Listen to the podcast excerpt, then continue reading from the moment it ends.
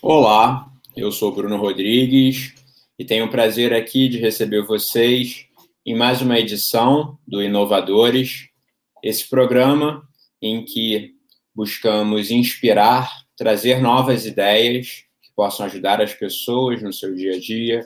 Buscamos conhecer os inovadores, aquelas pessoas que pensam e fazem diferente e que estão explorando novos campos de conhecimento. Bem, vamos para mais uma edição aqui, agradecendo a todos que vão estar aqui nos assistindo. E eu vou anunciar aqui hoje um convidado bastante especial, o Tiago Arruda. Ele é neurocientista e professor da UFRJ. No laboratório dele, ele estuda o comportamento humano usando neuroimagem, medidas cardíacas e testes cognitivos. E a sua principal linha de pesquisa é regulação emocional. Além das atividades científicas, ele também tem um projeto social chamado Neurociência e Yoga, em prol da educação e saúde coletiva. Bem, para esse inovadores, então, convido aqui o Tiago. Olá, Thiago? Bruno. Tudo bem? Boa noite. Tudo bom. Boa noite. Bem. bem, vamos começar nosso papo aqui, bem leve, bem tranquilo. E é bem interessante aqui a, a sua formação, seus projetos e como que você está buscando é, conectar aí dois mundos bastante interessantes, né, da ciência e essa parte do bem-estar, né, é, da, enfim, da yoga, é, regulação emocional. E aí, para entender um pouquinho como é que você chegou é, nesse ponto, né, é que você está hoje, para depois a gente explorar um pouco mais do que, que você está fazendo hoje, se puder contar um pouco para a gente como é que foi essa sua trajetória profissional, né? De formação e tudo, quais foram os caminhos que você foi pegando por aí para chegar aqui hoje. Valeu, Bruno. Bom, primeiro agradecer o convite, é um prazer estar aqui.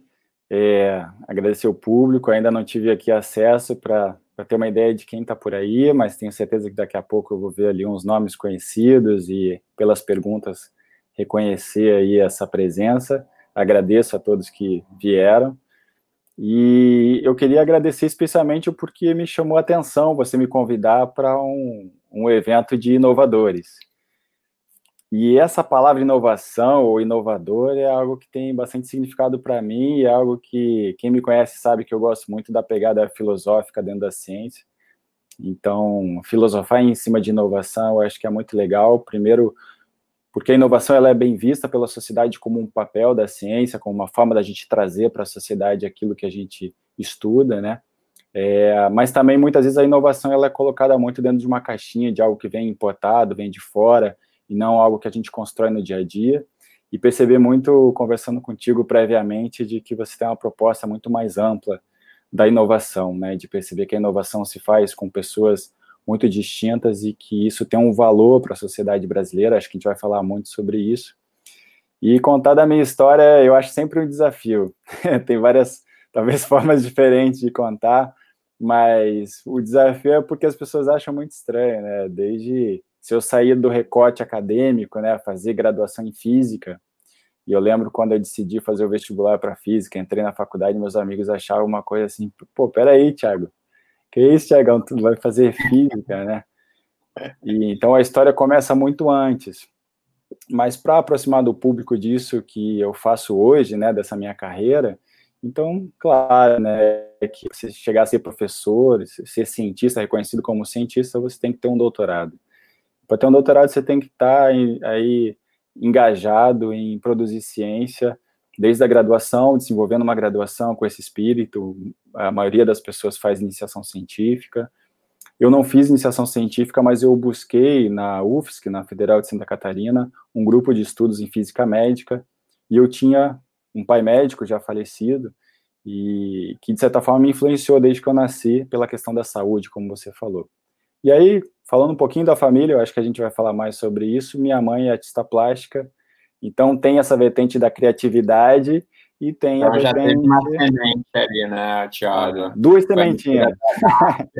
A arte com a medicina e você ainda introduziu um novo elemento ali que era a física, né? Um lugar no meio do caminho ali, né? Exato. E aí o curioso é que meu pai sempre foi um cara com perfil científico. Né? Ele era médico da Universidade, da Federal do Paraná, aposentou por ali, eu cresci em Curitiba e fui fazer a faculdade e me formar em Florianópolis, já com meu pai aposentado, ele faleceu lá, mas assim, estava no berço e ele me dava esse incentivo de contar que existia essa opção, porque eu queria ser médico, e ele me colocou, olha, o que eu te conheço, eu acho que não vai ser na medicina dessa forma. E, e aí eu tinha essa vontade de ser cientista, reconheci isso e fui para a física como é, uma forma de dar uma fundamentação para essa busca científica. E depois né, tive a oportunidade de encontrar um amigo dos meus pais, que é o professor Sérgio Mascarenhas, hoje com 95 anos, se não me engano. É um dos grandes físicos do Brasil, especialmente na física experimental, um grande inovador. Se você for buscar depois, você vai ver que ele tem muito esse perfil e me espelha. É, e ele abriu as portas lá na Universidade de São Paulo. É, ele é, é, muito conhecido lá nos laboratórios de biomagnetismo do professor Bafa, que foi também é, ele foi mentor do Bafa, e o, ba, o Bafa foi um orientador do meu orientador de doutorado. Então, tem uma família científica ligada a biomagnetismo, é, a física aplicada à medicina, e uma característica de inovação que já estava assim presente. E ali, na USP de Ribeirão Preto, que eu fiz o mestrado e o doutorado na área de neurociência e, e imagem, né, usando ressonância magnética. Legal. Só, só um parênteses aí na história, é, só em relação a biomagnetismo, né? Uma palavra bastante interessante, né? É, só para entender um pouco melhor do que, que, que simplificadamente, né? O que, que é esse campo, né? Estava ali de certa forma relacionado com o mentor e tudo.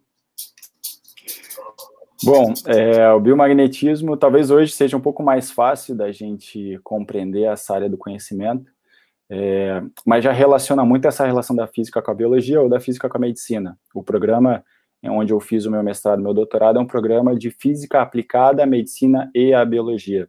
Então, tinha desde pesquisas básicas em, em aplicação para a biologia, como o biomagnetismo em geral. Né, existem animais que têm sensores magnéticos ou sensores elétricos, e, na verdade, a gente fala de campos eletromagnéticos, e aí tem uma pequena diferenciação entre um e outro mas também tem o outro lado de desenvolver equipamentos também para a gente medir os sinais elétricos ou a correspondente magnética no corpo humano, não só em animais como peixes elétricos, por exemplo, né? É, e o sistema nervoso talvez seja o sistema mais notoriamente elétrico no nosso corpo. Né? Mas eu acho que a, a, sua pergunta me traz uma lembrança assim dos meus primeiros contatos com a ideia de biomagnetismo, porque talvez se a gente for falar aqui de tradição de yoga, e de outras tradições, assim, das práticas integrativas, essas práticas, muitas vezes, elas eram é, ouvidas dentro do meio científico como algo, é, talvez, muito leviano. Uma das coisas é dizer, ah, o meu corpo tem energia, meu corpo tem eletricidade. Então, eu acho que, em paralelo a isso, e talvez exista muita gente realmente picareta, ou que, que faz um uso leviano, mas, paralelamente a isso, a ciência se desenvolve e descobre que realmente existem, existe uma natureza elétrica imensurável. Então, a evolução da ciência, a evolução das tecnologias, das inovações, nos permitem fazer medidas, por exemplo, do sistema nervoso, e aí o cérebro hoje né, é mais fácil compreender que o cérebro não só tem uma atividade elétrica dada pela atividade do neurônio, mas a maneira com que o órgão como um todo funciona tem muito a ver com ritmo, sinalização elétrica, conectividade, e aí isso leva muito para uma ideia de um computador biológico, né? É claro que é, é, é diferente, é, não dá para ser tão simplificado, mas, mas é isso. Ah, claro. E aí a própria imagem, né, a ressonância, quem nunca fez uma ressonância hoje, né, muita gente já tem acesso, mas a ressonância magnética nuclear envolve desde física quântica, né, de que você está observando o magnetismo do núcleo do próton do hidrogênio, o spin do próton. Então é, é legal saber que você está, quem faz o exame de ressonância magnética está fazendo um experimento de física quântica. Então é muito Sim. legal saber que a física está acessível, né? Esse tipo de física está acessível hoje nos permite ter uma imagem, talvez a, a imagem de maior qualidade para diagnóstico hoje, para pesquisa também, claro. Legal. E deixa só fazer aqui um, um parênteses também, é, o público que está assistindo, quiser deixar alguma pergunta, pode deixando comentário aqui também, que a gente vai pescando conforme a conversa. e aqui tem bastante pontos assim interessantes, né? E acho que só, só dando uma pausa aí na trajetória né, em questão do mestrado, né, a gente chegou nesse assunto que é, é um pouco interessante, instigante também, que é a eletricidade, o corpo humano é, e energia, né? E, e isso me lembra também, até um livro que eu li, agora não lembro de, de quem, mas algum cientista aí, eu sou leigo em ciência, tá? Mas sou apenas um curioso mas falando um pouco da, da questão de, de o quanto a gente não conhece, não sabe ainda sobre o cérebro também, né? Quanto que a gente está desvendando coisas é, sobre o cérebro, em especial é, a questão do, das ondas é, cerebrais, né? O que, que é, é, gerado é por meio ali de o que, que vem antes, né? O, o ovo ou a galinha? Se são as sinapses químicas e elétricas ou se são as ondas cerebrais? É, ou, ou, se são paralelos, enfim é, ondas elétricas, né, ondas eletromagnéticas, talvez.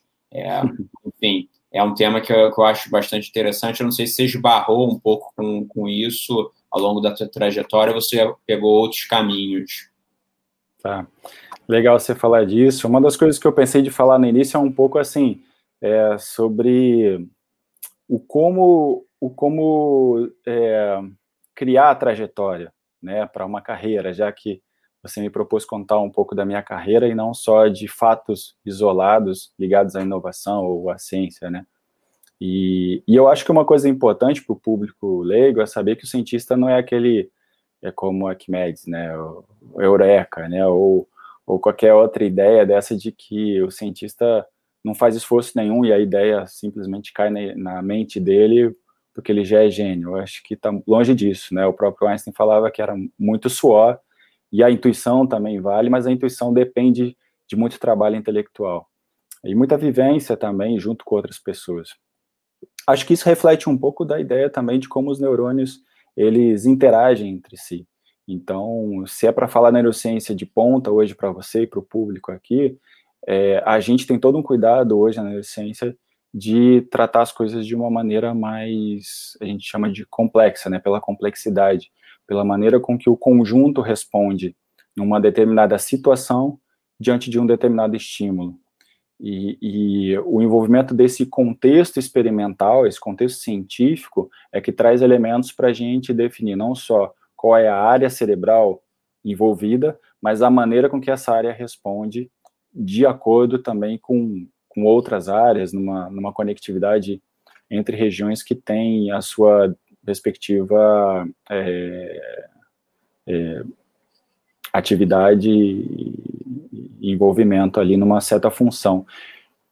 É, tem muito para se falar disso, mas eu queria começar assim falando sobre a trajetória, porque para se estudar neurociência é, foi muito importante primeiro os fundadores é, do estudo do pensamento, do estudo do comportamento humano e do comportamento animal também. Então, a gente pode, pela biologia, dizer que Darwin foi muito importante para isso, né? porque o Darwin ele estudava o comportamento dos animais e também ele observava dos humanos. Ele tem um livro que foi minha referência durante, acho que na época do mestrado ainda, início do doutorado, que é intitulado A Expressão das Emoções nos Homens e nos Animais. E ele já trazia a emoção numa perspectiva que é a que eu estudo e que grandes neurocientistas da minha área estudam, que é a perspectiva das emoções no corpo e não como algo metafísico. Então a gente mede esse campo magnético, a gente mede essas atividades elétricas no cérebro, por exemplo, e em outros órgãos. É, e além disso, é, considerar que existem outros outros sábios, vamos dizer assim, não só na biologia. Acho que os filósofos tinham uma outra perspectiva é, mais ligada à introspecção. E aí a gente tem que citar, por exemplo, para falar de razão e emoção, é, é, Descartes. Então, Descartes colocou a emoção num patamar de que a emoção era independente da razão. Isso, de certa forma, influenciou a forma de pensar ocidental e talvez tenha afastado a ciência por bastante tempo de fazer esse tratamento sobre as emoções do modo que a gente tem feito hoje.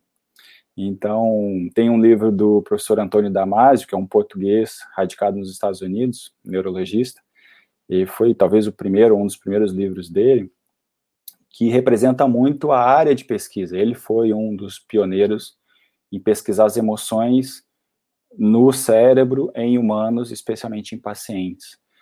É, estudou muito pacientes com lesão cerebral. E, e, essa foi uma época ali, final do século passado, é, que começou-se a refletir e rever essa questão da razão e da emoção sendo algo independente e até mesmo oposto. E muitas vezes a emoção como o que atrapalha a razão. E eu queria já resumir nesse, nesse início que é o contrário, a forma com que a gente vê hoje. Elas estão intrinsecamente ligadas, razão e emoção. As duas são, é, estão no nosso aparato biológico, especialmente no cérebro. E a maneira com que elas interagem é que vai definir a qualidade do seu comportamento, se aquilo é adaptativo, se aquilo é eficiente para você responder é, ou a sua demanda profissional, ou a sua demanda para um atleta, ou a sua demanda de vida em geral, suas relações sociais, por exemplo. Então, com esse exemplo inicial, falando de neurociência, eu estou trazendo não só o tema da minha tese de doutorado e desse tema da regulação emocional, que ainda considero como sendo a linha principal, é o que mais me motiva na ciência até hoje, é, mas também contando um pouco sobre uma trajetória que não, não vem de agora. E não vem também só de neurocientistas, como a gente ouve falar hoje. Vem de biólogos, de físicos, de filósofos.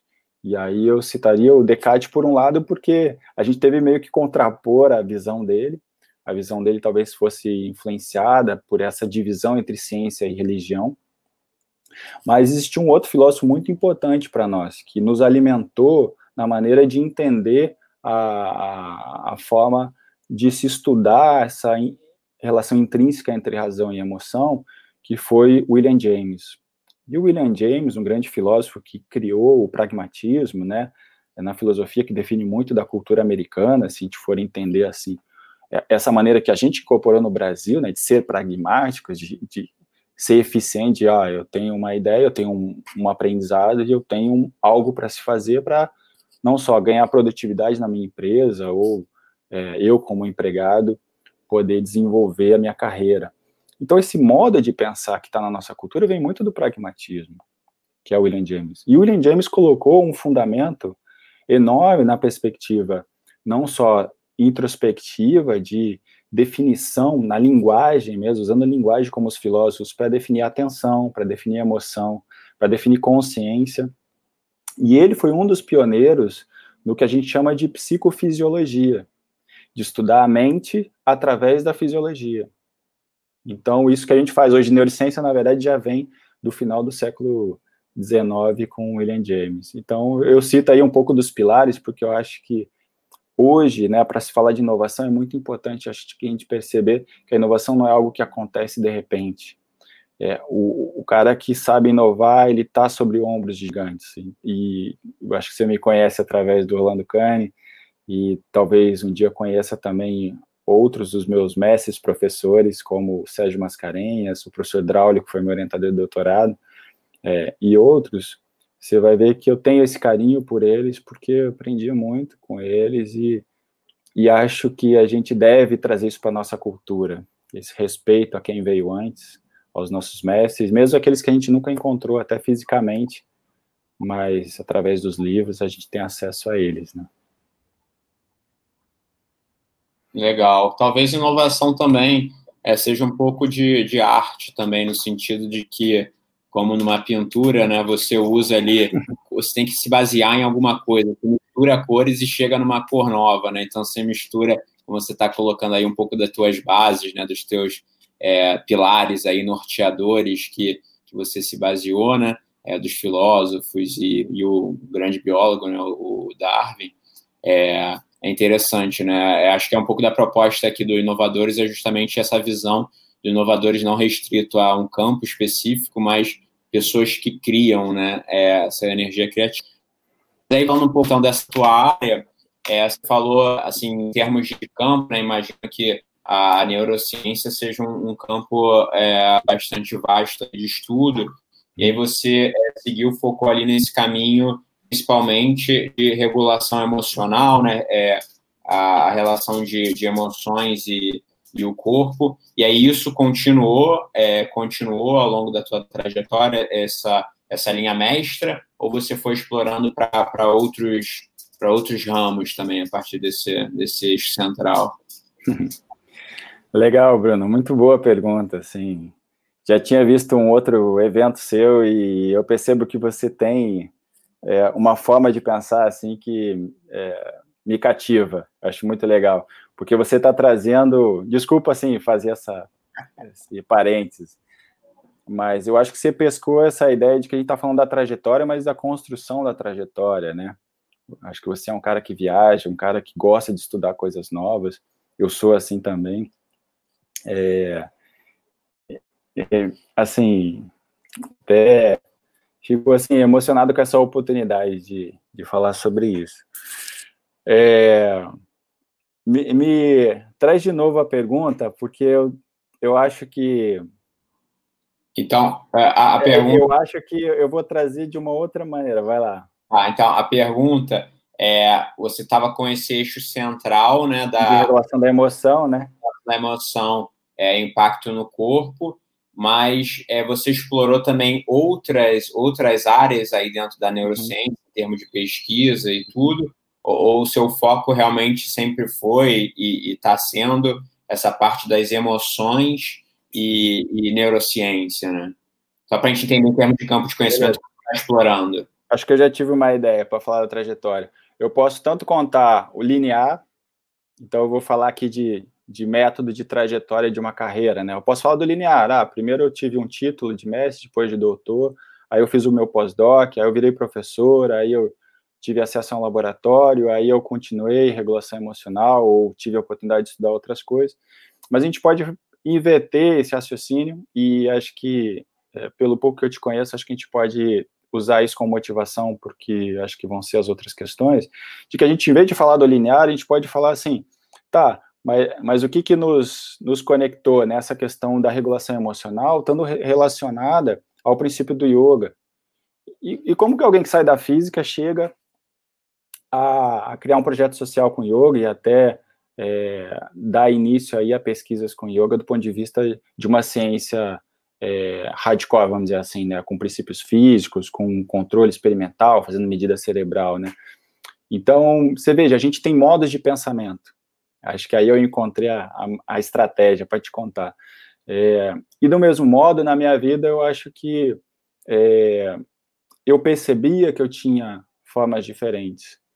De uma forma geral, é, eu acho que algumas vezes a gente vai atendendo a certas demandas. Então, perceber que para eu ser cientista e ser professor, para ter o meu laboratório e fazer as ciências que eu quero, eu tinha que ter um currículo, eu tinha que ter uma carreira no estilo linear, como, como seria uma resposta óbvia.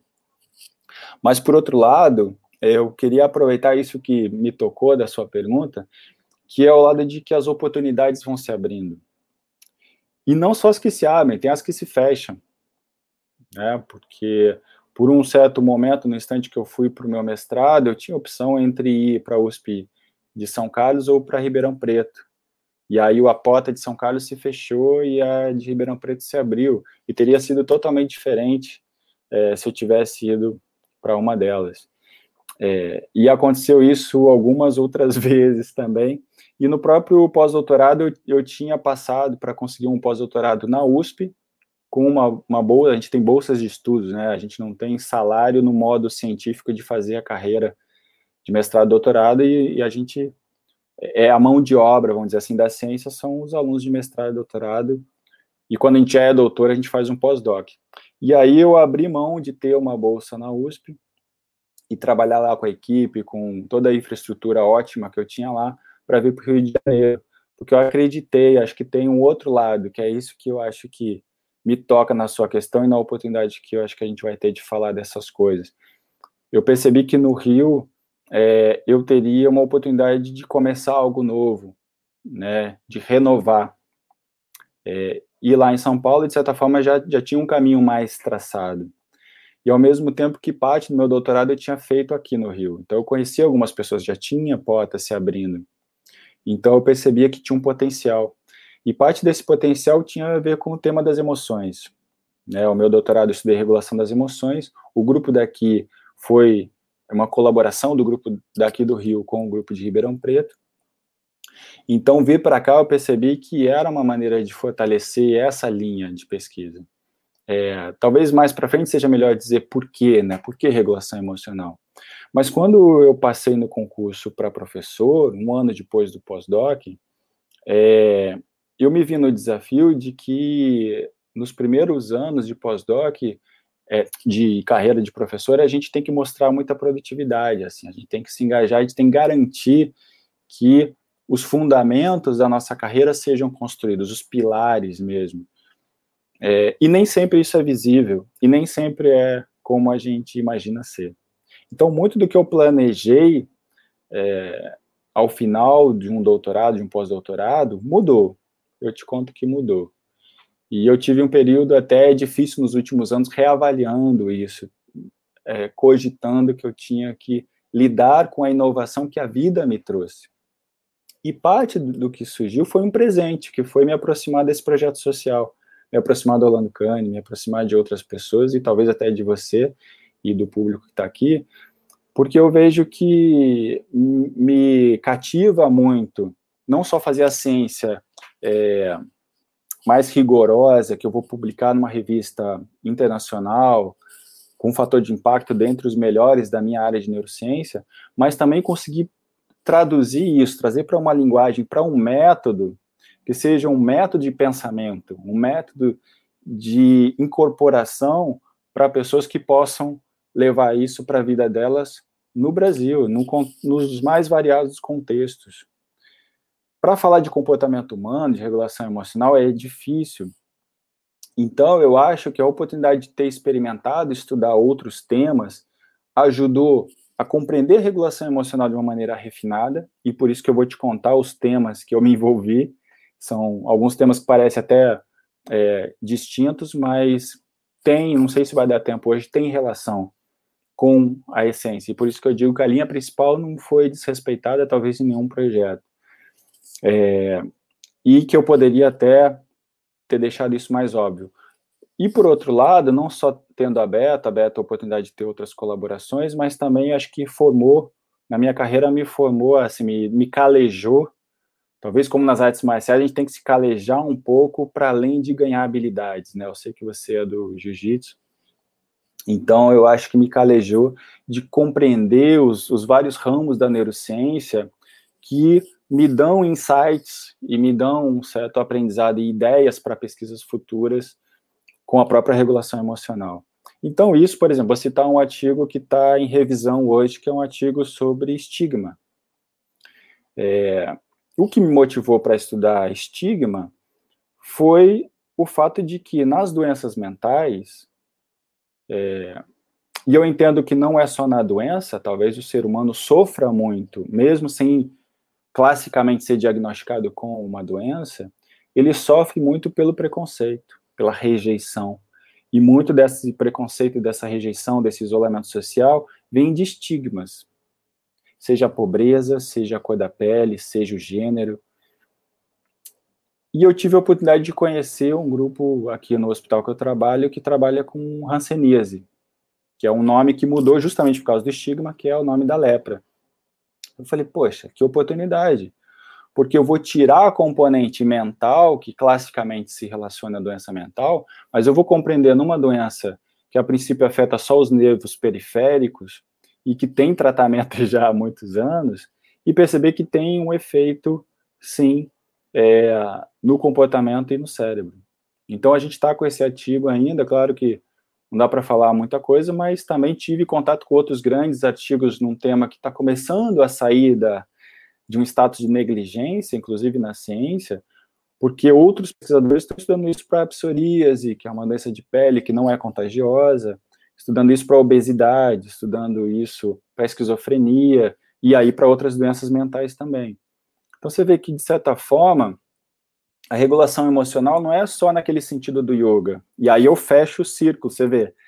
O lance da estratégia, a gente vai ganhando também é, repertório, e eu queria brincar contigo nesse início com a possibilidade de contar as histórias de forma inovadora. Então, parte do repertório que eu ganhei com regulação emocional é compreender, e é difícil propor em palestras, que a regulação emocional ela não está somente no desejável, de quando eu estou estressado eu me acalmo.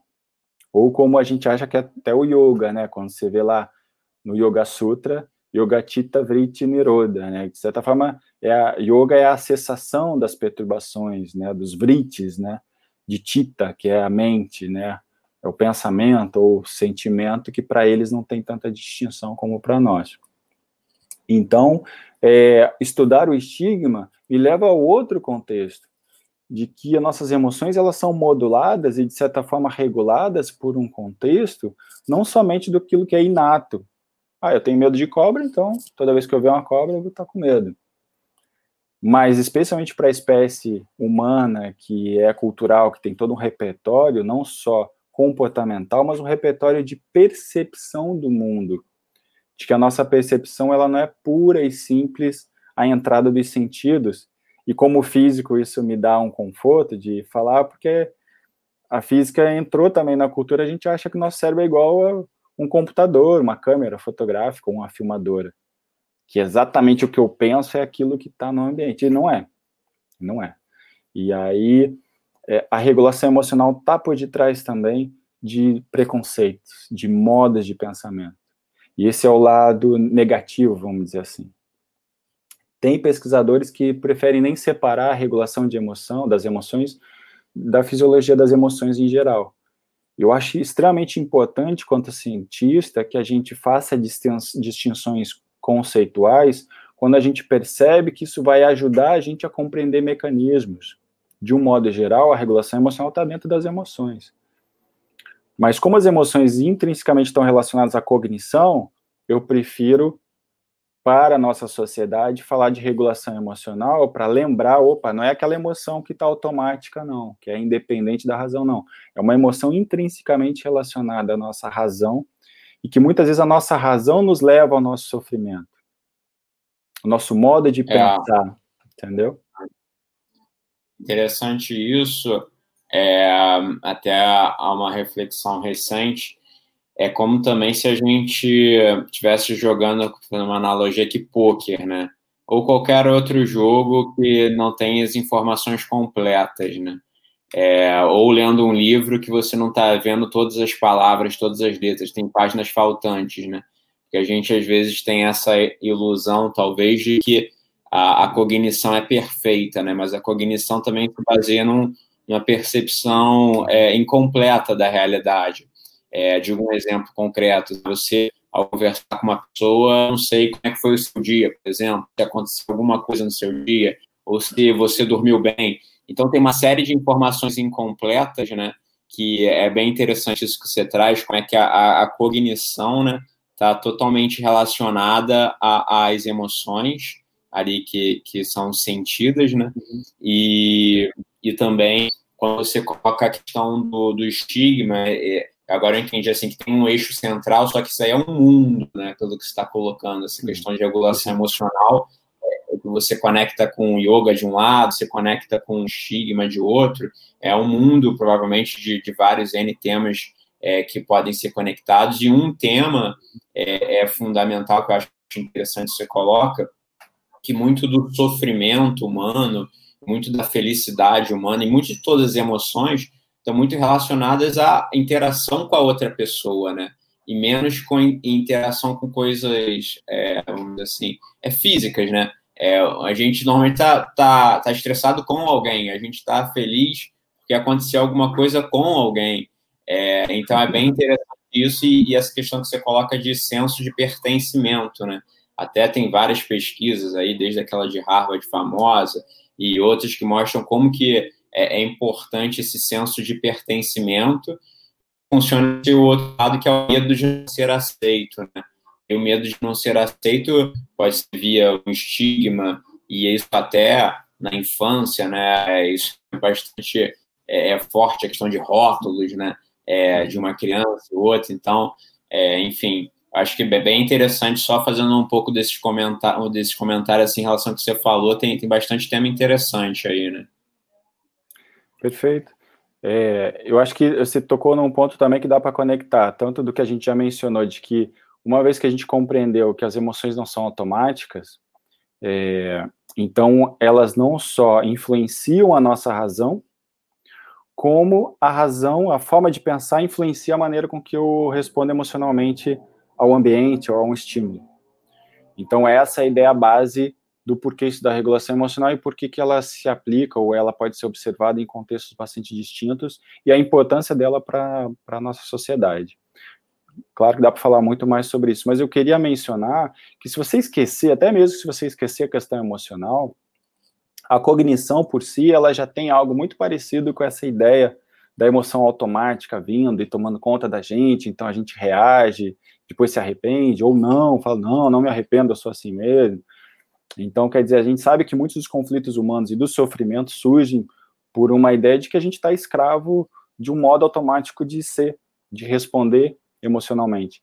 Mas vamos tratar isso do ponto de vista cognitivo. E aí vamos falar da atenção, por exemplo.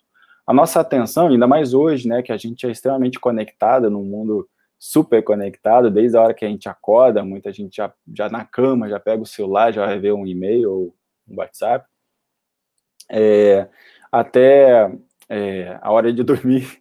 Então a gente fica o tempo todo muito ligado e a gente é muito movido por isso, se você for ver. Então, quantas vezes a gente perde a noção de quanto tempo a gente ficou no celular, numa rede social, no WhatsApp, é, ou mesmo assim, fazendo uma busca de trabalho, mas de repente tua mente viaja, você começa a buscar alguma coisa, mas quando você vê, você já está buscando outra.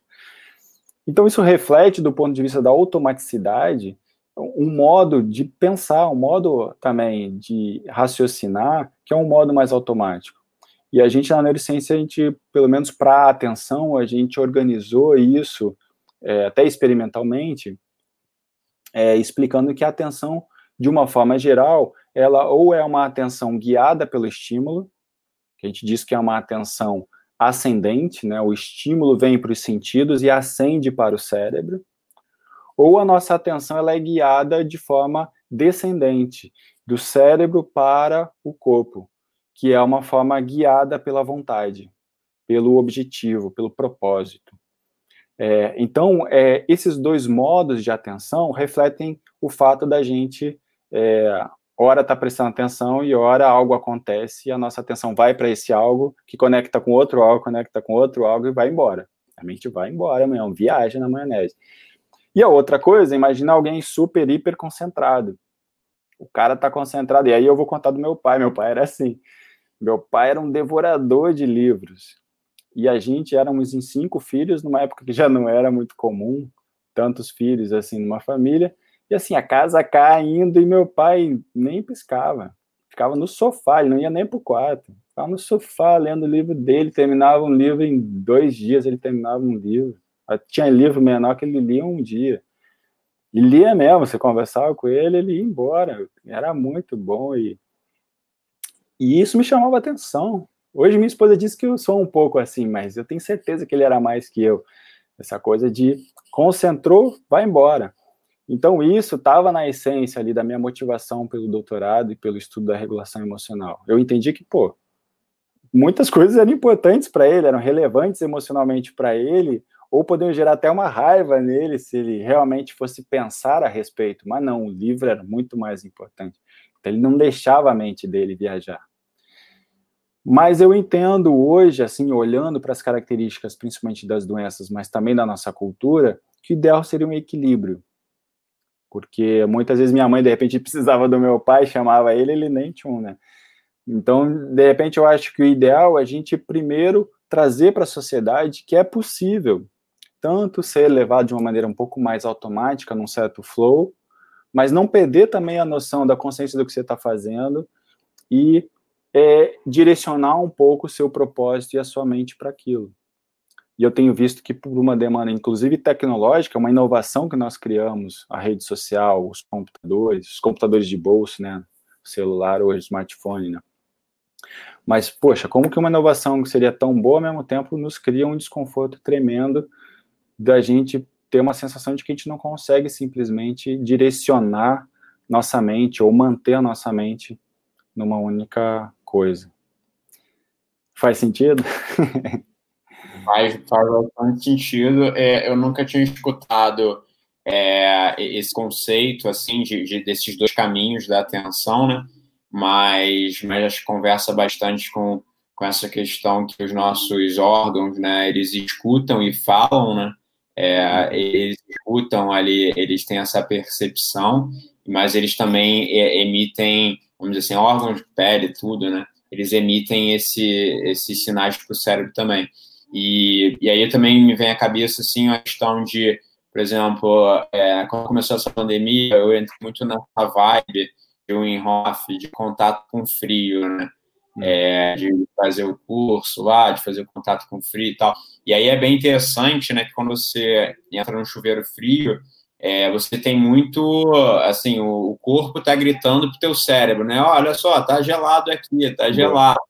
E, e aí você, assim, você fala, cara, tá tranquilo, fica que não, não vai ter problema. Então, é, é, é interessante como é que, como é que, e, e como, como que se você é, não manter a calma e a respiração, como que é, esse sinal de alerta, até no início da, da, minha prática, né, como esse sinal de alerta é, gatilhava uma respiração mais ofegante. Aí eu vi, pô, não, passei do limite aqui.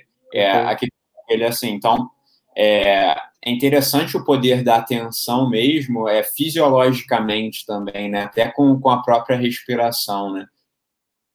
Perfeito. É, você já trouxe um elemento a mais, né? E aí eu vou usar a mesma estratégia. Estou brincando contigo nessa questão das estratégias que a gente poderia usar para contar uma história e às vezes sair do, da expectativa. De que eu entendo que você está trazendo um elemento a mais, a ciência às vezes ela vai um passinho muito curto, né? A gente está vendo isso com a pandemia na questão da vacina e mesmo das perspectivas eh, epidemiológicas do cuidado que a gente tem que ter com o isolamento social. E às vezes as pessoas se assustam e falam, é, isso mesmo? Mas como é que eu vou garantir que a ciência sabe isso? Daqui a pouco já está anunciando uma outra coisa. É, acho que eu não confio nessa história. E as pessoas às vezes acreditam mais em fake news do que em grandes cientistas. Isso é uma doideira para nós, assim. Isso incomoda. Eu tô rindo até, mas assim, meio que eu já respirei muito. Mas eu, eu queria dar esse exemplo porque realmente a ciência tem uma vantagem de ser passo a passo. É, ao mesmo tempo que a gente existe existe um grande filósofo que é o Thomas Kuhn Filosofia da Ciência. Ele escreveu um livro chamado A Estrutura das Revoluções Científicas. E ele propõe ali na observação de como a ciência fun funciona e funcionava na época que ele observou isso, ela funciona em dois modos, basicamente, a ciência comum e a ciência, a revolução científica. Então, a ciência comum é extremamente válida, mas ela é passo a passo. E a revolução científica, ela só acontece depois de uma grande crise. Então, eu vejo que muita gente gosta de física quântica, mas física quântica é extremamente desconfortável para o próprio físico. Muito mais para o leigo que não, não, fez a faculdade, não estudou isso. Então, não é uma coisa assim muito tranquila da gente entender, assim. Mas, ao mesmo tempo, ela foi fruto de uma necessidade de, de evidências. E, e que essas evidências estavam gerando desconforto que, quando se conseguiu conceber, estruturar e, e isso levou tempo para essa maturidade, havia muito desconforto por alguns anos para até falar, não, então é isso aqui é a física, vamos chamar isso de física quântica, então. E é isso que vai definir o mundo, o entendimento do mundo microscópico. É, do mesmo modo, se a gente for pensar para o comportamento humano, eu acho que já é uma revolução o modo com que a gente entende as emoções hoje. Mas a sociedade ainda não chegou nisso. Eu, eu imagino, enquanto perspectivas de inovação, que isso vai fazer uma grande revolução em termos de cultura quando a sociedade compreender é, o quanto que a emoção está relacionada à nossa razão e o quanto a gente pode intervir nisso, de que isso não é algo assim automático. E aí você trouxe a questão da respiração, que assim a gente está, eu, eu diria ainda que a gente está tateando isso como um artifício. E você trouxe dois aspectos, eu percebo.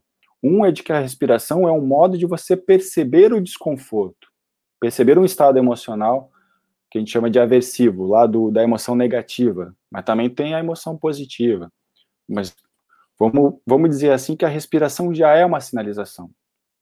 É, Existem algumas alguns empecilhos para a gente conseguir fazer mensurações precisas sobre a respiração e talvez por isso que ela ainda não está tão em voga. Eu acho que é isso que vai evoluir. E um dos campos, né, fazendo conexão com a, o assunto anterior, um dos campos que eu abri no laboratório nos últimos anos foi das medidas da variabilidade da frequência cardíaca. O ritmo cardíaco, ele, ele tem uma variação. apesar do coração ter um ritmo próprio, né, você vai fazer um transplante, tira o coração, ele continua batendo com o ritmo próprio, é, o coração também ele tem variações de ritmo que são controlados pelo sistema nervoso autônomo. E essas variações são extremamente saudáveis, importantes para a saúde. Inclusive, a gente percebe que a pessoa mais saudável é aquela que tem mais variação de ritmo no coração. E a gente está estudando isso, é uma coisa que está crescendo é, é, muito rápido ultimamente. Então, eu optei, em vez de estudar a respiração, estudar o ritmo cardíaco, não só porque ele tem essa variação rápida conforme as, os estados emocionais, e aí isso conecta com as outras pesquisas, é, mas porque se você conseguir mudar o ritmo cardíaco, e uma das formas de mudar o ritmo cardíaco voluntariamente é você mudar o ritmo respiratório. Uma, a base disso é que simplesmente quando você inspira, o teu ritmo aumenta, a velocidade ou a frequência, né? Estou tentando, tentando, ser didático aqui, é, aumenta. E quando você expira, solta o ar, o ritmo diminui, a frequência diminui. Então, quer dizer, o tempo todo está inspirando e expirando, e teu ritmo tá aumentando, o cardíaco está aumentando e diminuindo. É, a gente chama isso de arritmia sinusal respiratória. Tem um nome assim, parece de doença, né? Arritmia, mas na verdade é uma variação de ritmo é, que acontece naturalmente com a respiração. Mas além disso, se a gente é, tem um controle mais voluntário da respiração, a gente consegue inferir sobre o ritmo cardíaco. E aí isso é interessante para tratar paciente cardíaco, por exemplo. Porque aí você vai modificar não só a frequência cardíaca, mas tem uma influência indireta também na pressão arterial. É, Legal. É, e eu queria só fazer uma última coisinha, desculpa. É porque o que me chamou mais atenção é que, como o ritmo cardíaco é um indicador de saúde, ele também tem sido observado como um indicador de saúde mental. Aí uma coisa que é, as primeiras vezes que eu conversei, inclusive com o professor Sérgio Mascarenhas, né, que é um físico que, é, assim, mais recentemente que ele teve contato com a neurociência e se entusiasmou demais hoje, mesmo aos 95 anos, já aposentado há, sei lá, 20 anos, ele ainda está produzindo coisa, e agora em neurociência, super entusiasmado. E quando eu falei essa história de estudar o coração para ele, ele achou que era uma loucura. Eu falei, não, cara, o que, que eu vou fazer? Tipo, apenas percebo que tem algo, tem uma relação. O desafio agora é pegar a minha bagagem como físico e tentar fazer mensurações disso. E a minha sorte é que tem outras pessoas fazendo. Então, quando a gente não está sozinho, é mais fácil, né? Fazer um trabalho científico com mais pessoas pensando nos mesmos problemas fica mais fácil.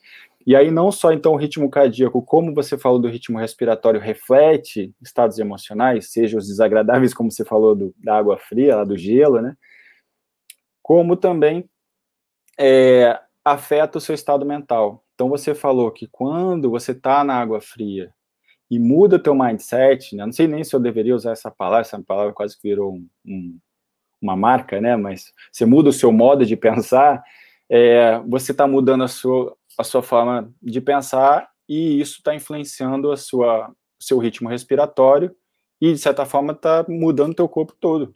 A própria dor, porque o gelo é até um estímulo que a gente usa para estudar dor.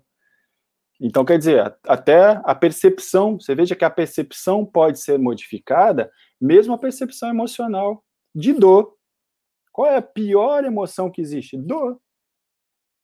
A gente, quando vai estudar é, emoções desagradáveis, e em animal, isso foi muito feito com choque, mas também com paciente, a gente usa não só, se a gente for pensar nos piores estímulos, é choque ou gelo. dor, entendeu? Então, uma outra linha de pesquisa que eu tenho é com dor, uma parceria com o professor Felipe Reis, e a gente tem estudado a variação da frequência cardíaca em pacientes que têm dor crônica, que é muito curioso, porque o paciente, ele, é, pelo menos assim, nos exames, até onde a gente consegue medir, os pacientes não têm lesão mais. Talvez já tiveram, alguns nem tiveram uma lesão diagnosticada. Eles apresentam uma dor, dor lombar crônica, por exemplo.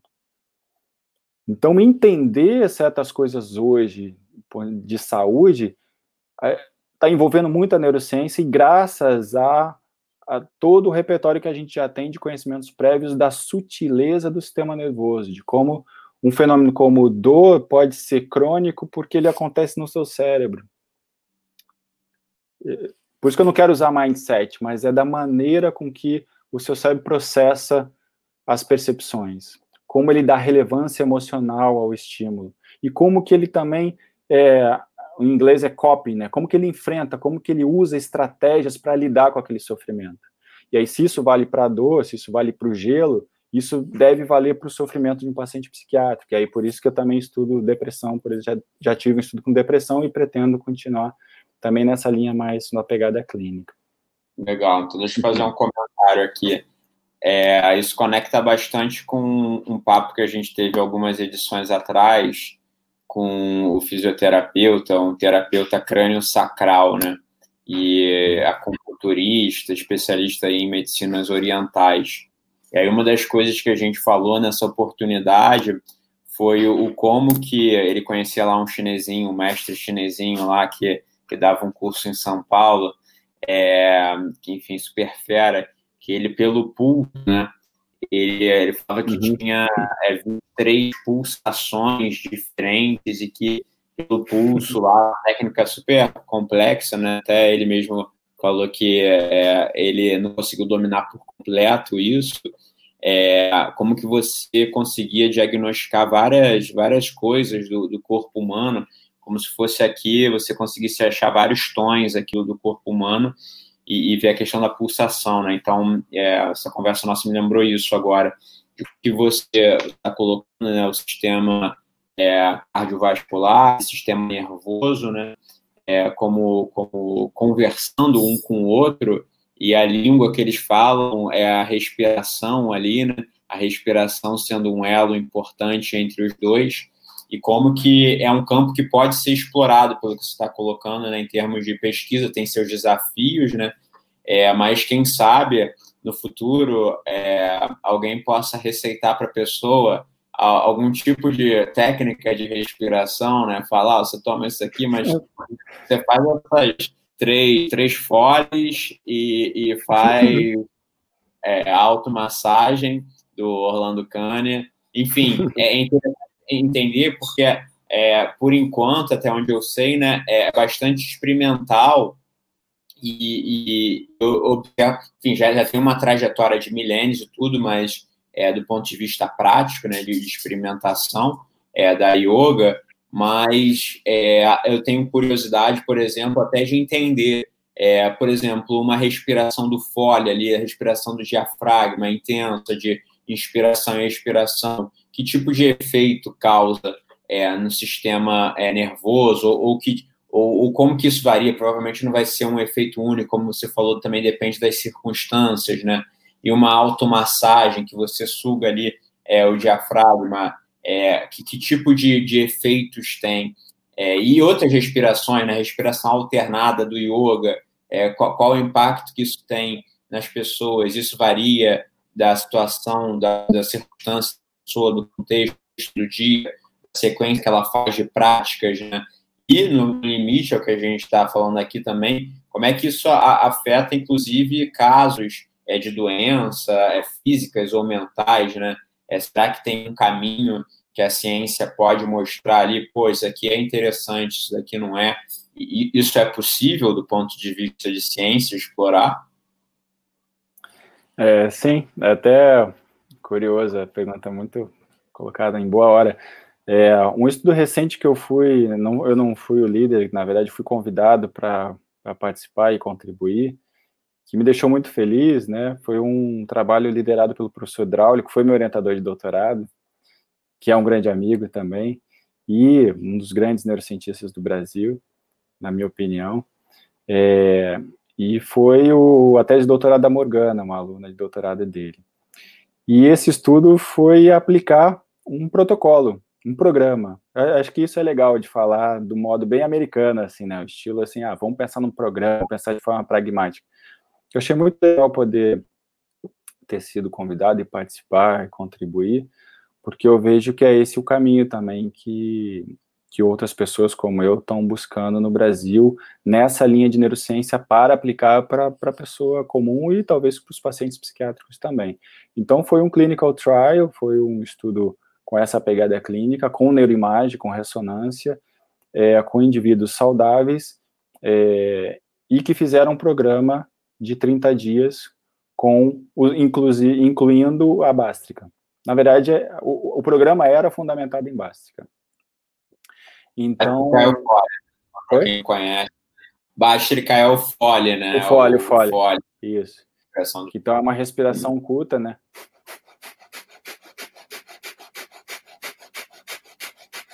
Você pode fazer intercalando as narinas, ou você pode fazer com as duas livres. Acho que é, dentro desse passo a passo da ciência, acho que é bom falar que primeiro vamos pensar em ritmo, antes de falar de lateralidade. Então, eu acho que é isso que tem que ter, se ter uma certa paciência. Mas eu queria falar desse artigo porque não tem muitos artigos sobre o efeito de práticas respiratórias específicas do yoga. É, mas a gente já tem um pouco de um entendimento sobre efeitos respiratórios no ritmo cardíaco, por exemplo. E a gente começa a entender que talvez tenha um efeito cerebral também. Então, esse foi um estudo legal, né? Um, um de poucos, que não só mostrou uma mudança de conectividade envolvendo duas estruturas interessantes que a gente pode falar aqui que aparecem em outros estudos que eu, que eu participei e outros estudos que eu me interesso, que é a região do córtex pré-frontal dorso lateral, é uma região que participa bastante desse controle da atenção, que eu falei que é descendente, a atenção voluntária. E uma outra região cerebral que é chamada ínsula, ou córtex insular, é, que é uma região que participa da nossa interocepção. É, esse conceito de interocepção eu acho muito legal ele trazer para o público em geral, porque é o conceito da nossa percepção visceral. Nossa percepção que vem desses receptores internos viscerais. Então, o próprio ritmo cardíaco, a gente tem sensores, assim como a gente tem sensores na nossa pele para o tato, ou para o calor, ou para a dor, a gente tem sensores é, mecanoreceptores, por exemplo, que vão dar uma ideia da distensão é, dos músculos viscerais. Então, o ritmo cardíaco, ele pode ser, então, informado para o cérebro através dessa via sensorial e que vai ter uma reconstrução da percepção visceral do estado daquele órgão, assim como a gente percebe o mundo externo, a gente ter uma percepção do nosso mundo interno visceral através da ínsula. E a conectividade dessas duas áreas mudou nesse estudo, e o mais importante é que isso teve relacionado também com uma mudança, principalmente da ansiedade, uma redução da ansiedade. Acho que assim, é ainda muito cedo para dizer por que exatamente, né? Por que, que essa respiração, outras respirações promove? Então a gente foi muito cuidadoso no texto, assim. Primeiro porque havia uma necessidade, há uma necessidade grande para a gente usar métodos rigorosos para dizer primeiro que, olha, tem um efeito cerebral. Segundo, além desse efeito cerebral, esse efeito vai na direção de um benefício clínico. E não só benefício clínico para o paciente, coisa que pessoas podem incorporar na sua rotina diária em situações de ansiedade, né? A gente pode considerar que a ansiedade não está só lá no transtorno, no paciente que precisa ser medicado. A gente vive estados de ansiedade muito na nossa vida, e eu diria que a nossa cultura moderna, ela nos trouxe para um patamar de viver constantemente estados de ansiedade. Então é só para citar esse estudo aí para você, é muito recente. É, e aí acho que tem nuances também, né? O Orlando Cane fala muito de uma outra forma de buscar a calma, é expandir a expiração. Só tô, desculpa, só estou adicionando, porque essa é mais simples é, das pessoas fazerem em casa, começar. É a que eu recomendo quando eu estou lá no meu, meu projeto fazendo as práticas de yoga com os alunos. Então, quer ter um controle aumentando o tempo da expiração. E isso basicamente já é explicado de uma forma muito mais fácil, que é o fato de que ah, quando você expira, teu ritmo cardíaco diminui. E quando você inspira, aumenta. Então, de certa forma, você já está trazendo uma certa calma nos ritmos viscerais e especialmente o coração.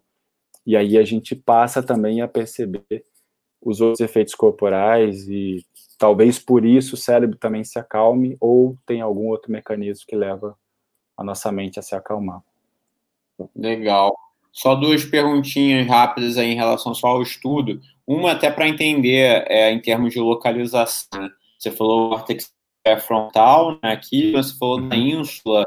É só para localizar em que região que fica, mais ou menos, do cérebro. É difícil, é difícil imaginar por fora, né? Então, o pré-frontal, digamos que está né, na nossa testa, vamos dizer assim, é, e o dorso lateral é um pré-frontal que não só está lateralizado, como ele é a região dorsal, porque o pré-frontal também tem uma região medial, né? Que aí teria acesso pela divisão entre os dois hemisférios cerebrais. Então, o que eu estou mencionando é o dorsal. Então, um dorsal lateral. Poderia ser um dorsal medial também, né? Na, na meiuca hum. aqui. Ou Sim. mais ventral também, que a gente chama. É difícil aqui com o espelho e, aqui da câmera mostrar. E a ínsula, ela é interna, né? O nome ínsula vem de ilha.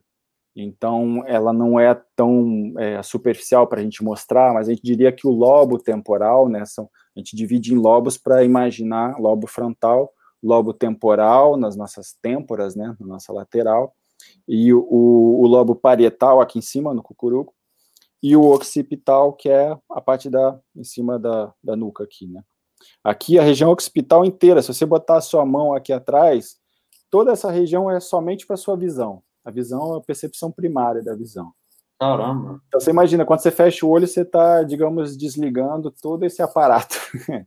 então você vê como para o humano é importante a visão e a gente, a nossa percepção, a nossa relação com o mundo é muito visual, muito por causa disso.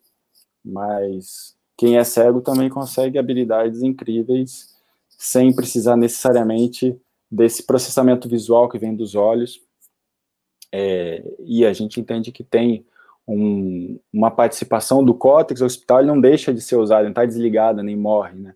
Ele acaba sendo incorporado também para a representação do espaço. É, uhum. Então é muito legal isso, né? Porque o, o cego, ele, ele desenvolve uma habilidade espacial através de outros sentidos, como o som. Né? Animais desenvolvem isso também, como a ecolocalização, no caso dos morcegos, né? É, então é muito interessante que existem alguns cegos que conseguem até, inclusive, desenvolver uma habilidade muito parecida com o, o morcego, dele fazer um som com a boca e ele perceber uh, o eco e conseguir mapear o espaço e fazer uma, uma navegação espacial. E parte dessa, desse construto espacial, em alguns estudos, se mostra que, que eles usam né, o, o, processamento nessa área occipital, então não se perde. Então, por conta da plasticidade, o cérebro acaba incorporando e adaptando e assumindo também um, uma função mais genérica, mais essencial, por mais hum. que não tenha a visão, né, a luz chegando na retina e a sinalização da retina, o cérebro dá conta de aproveitar os recursos neurais é, para uma finalidade que, em essência, ela é muito parecida. Legal. E, e a ínsula, onde é que fica? Só você, você comentou um ah, pouco. Ah, e a ínsula está no temporal, desculpa. A ínsula está aqui no temporal. é, só que é interna. Ela é uma ilha, né? Eu falei que é uma ilha porque aí difícil, mas internamente a esse lobo temporal e próximo da região pré-frontal está a ínsula. Estão as ínsulas bilateralmente, né? Dos dois lados. Tá? É, Beleza. É mais fácil. Deixa eu só pegar uma pergunta aqui do público.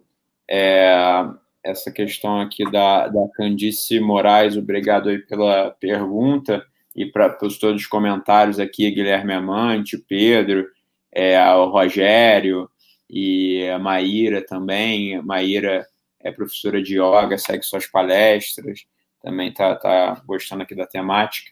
E aí vamos aqui para a pergunta da, da Candice a respiração e o batimento cardíaco alteram a vida? É, tem pesquisa nesse sentido? Como é que é? é? Nesse estudo a gente não viu e na busca que a gente fez da literatura especificamente sobre isso, para poder citar nesse estudo que acabou de ser publicado no, durante a quarentena, né, que ele foi aceito e publicado numa das maiores revistas da área, é, a gente não viu atividade da amígdala, assim, mudança da atividade da amígdala, tá? É, exatamente da forma que, que geralmente se espera, né? Porque é, alterar a amígdala às vezes a, acontece, mas a gente tem que pensar no desenho experimental, né? O desenho experimental ali envolvia realmente o estímulo emocional, envolvia um protocolo, inclusive, de regulação emocional dos indivíduos procurarem durante uma tarefa modificar o tipo de resposta que geralmente eles teriam para um estímulo. É, e a gente não viu essa tendência da, da regulação emocional numa modulação da amígdala antes e após a, a, o programa de, de prática do yoga, do, da Bástrica, né, do programa de Bástrica, do pranayama. É, e uma coisa, e aí era uma respiração muito específica, né, a pergunta que fica é, talvez, a gente não pode também colocar a amígdala no sentido de que é, ela sempre vai denotar, eu não sei se é por isso que a Candice fez a pergunta, né, eu conheço a Candice, ela, ela ela também já viu algumas palestras minhas, a gente já conversou pessoalmente. Então, muitas vezes a gente tem a amígdala como uma estrutura-chave no cérebro, que também é temporal e mais interna ainda, e que processa as emoções, principalmente as emoções desagradáveis, mas ela também participa das emoções positivas. Mas, classicamente, a gente sempre está falando da amígdala, ah, a amígdala está aumentada no sujeito com ansiedade. Ah, a amígdala é, é ativada, aumenta o seu metabolismo, sua atividade, quando a gente está diante de uma ameaça. Então, a gente entende a amígdala muito relacionada a isso. Só que, dependendo do contexto, é, a gente tem que entender que isso não é ruim. Então, o aumento da amígdala também está relacionado a estímulo positivo e muitas vezes também uma necessidade de uma ativação. A gente chama dessa é, arousal, né, no inglês, assim, uma, uma ativação no estado, como o simpático. Às vezes o simpático no sistema nervoso autônomo, ele é visto como o sistema ativador ligado à luta e fuga. Então, ah, estou diante de uma ameaça, estou estressado, então estou com o simpático ativado. Mas o simpático é importantíssimo para eu levantar da cama. Então, a gente tratou com muito cuidado essa questão é, de não visualizar o resultado está esperado em termos de redução da ansiedade, enquanto representante de uma redução da atividade da amígdala, como esperava. É, que mais? E aí o batimento cardíaco, eu acho é. que não, mas eu queria, é, é, eu queria talvez mencionar a ínsula, né? Acrescentando que talvez vá na direção do que ela está desejando saber. É, existem estudos mostrando que quando você faz a prática de é, de exercício de interocepção, de você fechar o olho e contar batimento cardíaco, é, isso leva por si só uma redução do ritmo cardíaco. E a gente entende que isso, de certa forma, talvez esteja relacionado com um estado de maior calma. Quer dizer, quando você muda o direcionamento, aí eu não estou falando do tipo de atenção, se é descendente ou ascendente, se é eu ter voluntariamente o controle da atenção, mas é o direcionamento entre fora e dentro. Então, eu estou ainda num controle atencional voluntário, top-down, é descendente, só que em vez de eu estar olhando para fora, para o mundo externo, para fazer meus afazeres, eu estou olhando para dentro, para os meus ritmos internos. Isso acalma o ritmo cardíaco, tá? Então, acho legal. que isso é, é legal de se falar, e isso está mais relacionado à ínsula. Talvez possa ter participação da amígdala, mas eu prefiro falar desse resultado um pouco mais consistente da ínsula. Tá. E aproveitando essa pergunta de estrutura, deixa eu te perguntar também sobre algumas outras estruturas que é, até lá do, do Inhofe ele comenta, né? É a questão da hipófise, ele fala bastante, assim, no, no curso dele, no curso prático, né? É, fala da, da, importância da hipófise, do, dos hormônios que, que ela acaba gatilhando no corpo, né? Aí fala da pineal e do hipotálamo, né? Como uma estrutura ali bastante importante. É, e, e fora isso também a questão do nervo vago. Né? É, em termos dessas estruturas, você vê algo é, interessante do ponto de vista de pesquisa com essas estruturas, do ponto de vista de ciência, de descoberta? Como é que você vê essas estruturas? Assim? É, bom, é, vou tomar cuidado aqui para também não entrar num, numa área que eu não estudo, né? Mas falando em hipotálamo, acho que o hipotálamo ele tem talvez uma maior representação quando a gente vai falar da questão emocional, por conta de que ele tem uma porção neural e uma porção endócrina, e, e ele está muito próximo ali das estruturas como a amígdala. Então, as nossas respostas de luta ou fuga é, vão mobilizar recursos neurais, como, por exemplo, né, é, o reconhecimento de uma ameaça, vamos falar assim, vamos falar de emoção negativa, né, reconhecer a ameaça. Então, vamos pensar que a ameaça é o gelo. Então, reconhecer a dor que o gelo me provoca, a, a tendência é meu corpo se mobilizar para eu sair dali. Mas parte, parte dessa mobilização é uma resposta muito rápida, e essa é a resposta que a gente diria que está mais relacionada ao, ao, automático, pela rapidez e a priorização dela, porque ela vai mobilizar recursos, por exemplo, de uma resposta cardíaca, de aumento da frequência cardíaca. Mudanças respiratórias, você falou que também são rápidas, mudanças de vasodilatação também são rápidas. Então, tudo isso já vai mobilizar o corpo para lidar com a ameaça. E, além disso, vai influenciar também a tua cognição, tendendo a gerar um, um desconforto, uma consciência daquele desconforto e uma busca. A gente tem alguns programas, vamos dizer assim, programas emocionais, que eles são mais ligados ao que poderia chamar um mecanismo instintivo, inclusive a raiva, né? A gente tem uma raiva simulada, e que estuda em animal, se você fizer uma secção ali próximo ao hipotálamo, o animal continua a mostrar resposta de, de luta.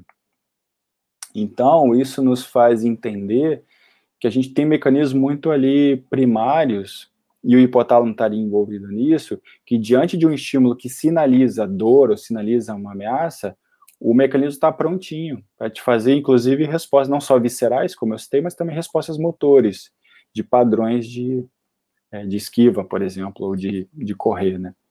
É, e aí o entendimento de que na, esse é um experimento que a gente faz a secção para entender o papel é, mais específico a, até aquela estrutura, né, aquela estrutura tendo um papel importante para esse tipo de resposta, mas aí a gente vê quanto mais tem de outras estruturas neurais de mais alta ordem, desde essas estruturas internas ali, que a gente diz que são subcorticais, como a amígdala, que está próxima ali do hipotálamo, e tem e, e, é, tem um papel de memória, de memória implícita. E parte dessa memória implícita é a memória emocional. Então, entendendo que a gente não só tem memórias implícitas que já são herdadas, como memórias implícitas que a gente cria. Ou seja, o, o, a emoção condicionada, ou o medo condicionado foi bastante estudado. Né? Então, as respostas de medo, ou as respostas do tipo luta e fuga, elas ou estão relacionadas a um padrão genético e uma estrutura que está pronta para responder, ou a gente adquire elas por um, por um evento que condicionou elas. E a gente estuda isso em animal, em rato, em, em cachorro. Então vamos pensar que o condicionamento é ele uma vez ocorrendo, você começa a ganhar repertório. E aí esse repertório vai influenciar aquele padrão básico ali que a gente poderia falar do hipotálamo. E para baixo, a gente pode falar para baixo e para cima. Para baixo vão ter outras estruturas hormonais que vão participar de uma resposta que eu diria é uma resposta tipo resposta de estresse. Talvez a grande diferença entre as respostas endócrinas e, e as neurais é a via, né? Uma vai para a corrente sanguínea e vai atingir todos os órgãos, é, enquanto que a neural pode ser mais específica, ela ter uma especificidade, uma diferenciação no modo com que cada órgão, cada estrutura corporal, por sua, é, por, pelo controle neural, vai responder a uma situação, isso dá repertório, né? Então já tem uma diferenciação entre resposta neural e endócrina, mas a endócrina ela, ela é primária porque ela já mobiliza todo o corpo e ela está preservada muito nesse, nesse padrão mais primário. E aí eu não vou entrar em detalhes, até por não ser especialista, porque aí a gente pode falar de outros, é, outras especificidades, assim como a gente poderia falar do sistema imune, que hoje eu acho que a vertente, que até acho que um dia eu posso me interessar, adentrar mais, é a vertente da integração entre sistema neu, neural, endócrino e imunológico. E assim como o sistema endócrino ele tem uma, uma certa é, capacidade de se moldar e se modificar diante das situações, dos estímulos, assim como o sistema neural, é, o imunológico também tem uma certa memória ali do estímulo, do, da exposição ao estímulo e se criar é, proteínas, enzimas, e aí a gente vai falar dos receptores é, e outras é, modificações do sistema imunológico que, por exemplo, pode estar associado a uma resposta defensiva, como uma imunidade, ou uma resposta autoimune, que seria desagradável no caso das doenças autoimunes. Então, acho que tem muita coisa ali que eu preferia deixar para outra pessoa responder, mas dizer que no que me interessa e do que eu poderia dizer mais, e que eu acho que é isso que vai acontecer nos próximos anos, é olhar a integração desses sistemas e olhar, principalmente para o público em geral, olhar a complexidade do repertório que acontece a partir desses padrões mais primários. Que no fim, na nossa vida, a gente está o tempo todo se condicionando, criando memórias. E como são memórias emocionais e implícitas, a gente nem percebe que a gente criou aquela memória. Existe o descondicionamento? Existe.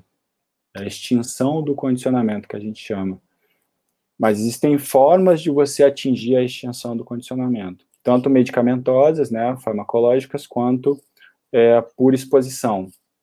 E de um modo mais aplicado, o que, que a gente está pensando nisso, né, do futuro? Até o Pedro fez uma pergunta sobre o, o enfoque daqui para frente, né? Dá para se falar em vários enfoques, mas um deles é a gente conseguir ganhar mais precisão, diminuir a incerteza é, e conseguir ofertar estratégias terapêuticas e, de um modo mais geral, também estratégias das pessoas puderem incorporar no dia a dia delas. Se hoje a tecnologia está no nosso bolso, como no caso do smartphone, por que não incorporar essas inovações, é, esses saberes que a ciência nos traz, e talvez se relacione com as grandes tradições, para o dia a dia das pessoas que sentem ansiedade, sofrem também, mas muitas vezes na escola não está ali no, ainda no currículo que elas aprendam a lidar com o próprio corpo a lidar com estratégias tão refinadas que envolvem a nossa, também a nossa cognição, a nossa inteligência, para lidar com o estresse, para lidar com desconforto, para lidar com desafios, desafios físicos ou sociais, né?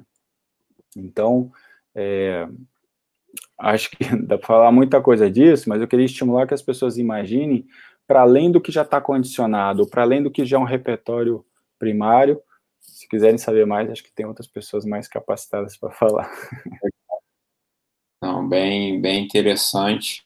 É, e acaba que é um assunto muito vasto, né? É, é interessante, né? Que, enfim, é, dá para explorar vários campos específicos. Mas o que você falou que eu, que eu achei interessante, até um pouco desvirtuando aqui do, do caminho que a gente está traçando aqui na, na conversa, mas que que para mim é, é algo bem, enfim, curioso, né? Essa questão da memória, né? É, e, e o como que a nossa memória né, é herdada, que você falou, né? É, isso isso é, me parece bastante interessante essa questão do que a gente vem de herdado e o que a gente constrói a partir do momento que o nosso corpo aí se prolifera, as células se proliferam e formam um novo ser humano, né? Mas, mas como que é, do, do, código genético, né, a gente não é um ser, digamos, sei lá, individual, digamos assim. A gente é apenas uma, como a gente falou no início da conversa aqui, né, a gente, mistura o azul com o vermelho, dá uma nova cor, um novo ser humano ali, mas a base vem de algum lugar, né?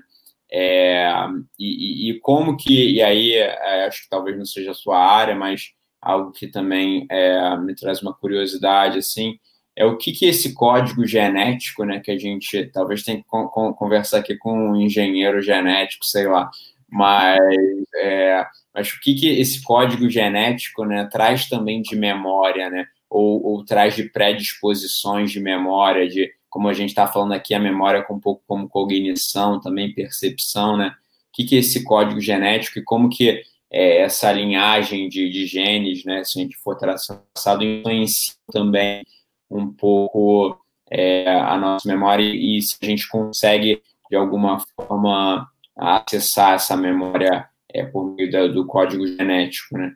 Enfim, só dando uma desvirtuada aqui, mas é, é enfim, é um, um, assunto que, que atiça um pouco minha curiosidade também, se a nossa memória realmente é constituída somente a partir ali da nossa formação como ser humano, uhum. individual, ou, ou se tem algo que a gente traz pelo código genético, se influencia, enfim, de alguma forma, qual é a relação, uma, uma questão mais aberta, né? Acho que talvez não seja só a área, né, Tiago? Que tudo que tá, é. tem, tem cérebro, memória, mas são várias áreas, né?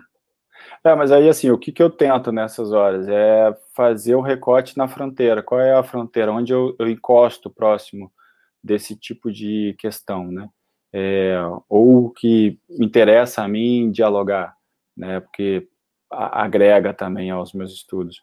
Então, eu queria contar um experimento com animal, com, com macacos, em que se retira a amígdala deles. Mas por que eu quero contar desse experimento? Porque o macaco de laboratório, que nasceu no laboratório e nunca viu uma cobra, ele tem uma memória implícita por uma por influência genética em que ele reconhece o padrão visual da cobra e uma vez que ele reconheça, não só ele reconhece, vamos dizer assim, ah, isso é uma cobra, ele responde com medo. Ele responde com o que a gente chama de medo, vamos dizer assim, rótulo medo, mas não pelo rótulo, rótulo nós que damos humanos, mas ele responde, ele evita, ele foge, ele não chega nem perto. Então, quer dizer, esse é um padrão de comportamento que a gente, ou na etologia, né, que é o estudo do comportamento animal, ou no caso da neurociência humana, da neurociência do comportamento humano, a gente entende, opa, peraí, aí tem um padrão de comportamento, igual na inteligência artificial, a gente usa o reconhecimento do padrão, é a, é a maneira com que a gente é, constrói inteligência. E aí esse animal que nasceu no laboratório, a gente sabe que ele tem isso de uma maneira, é, é, como é que eu chamaria assim, é, é, intrínseco, né? Ele já, já vem do, do berço, ele já nasce com isso, porque ele nunca tendo sido exposto, quando você apresenta uma cobra mesmo de plástico, ele não mexe na cobra. Então, quer dizer, ele evita. Ele tem o que a gente chamaria de padrão de medo, de evitação. Ele não chega a lutar porque a cobra, se botar uma cobra de plástico, não vai para cima dele.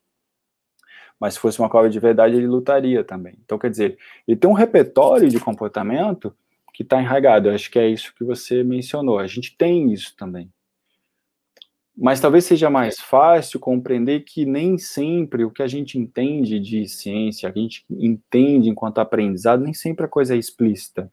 E aí isso faz ligação com a ideia não só de emoção implícita, ou de memória implícita relacionada às emoções, como nesse caso, como também de inteligência. Muitos dos nossos saberes, eles são implícitos, você apenas sabe. A ideia de intuição, né? Qual é a cor do azul? Qual é o sabor da cajamanga? Qual é o sabor do, da bacaba? Qual é o sabor de uma fruta que você nunca comeu? Se eu, se eu já comi, te falo. Dizer, não tem como dizer. Mas também mesmo aquela que você já comeu, qual é o sabor da maçã?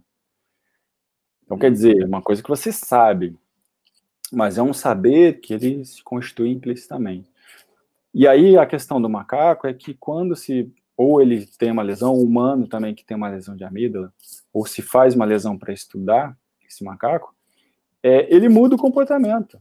Então a gente dessa maneira, e aí para mim é importante mostrar como a ciência também tem vários artifícios para compreender é, tudo que constitui a complexidade do nosso comportamento, é que nesse caso ele muda ele vai e mexe na cobra. Se você botar uma fruta ali, o que ele nunca ia chegar, imagina, pode pôr o maior tesouro, melhor fruta do mundo, que não ia mexer na cobra de plástico. E aí o animal com a lesão da amígdala vai lá e mexe, brinca e pega a uva e como se nada tivesse mais cobra nenhuma.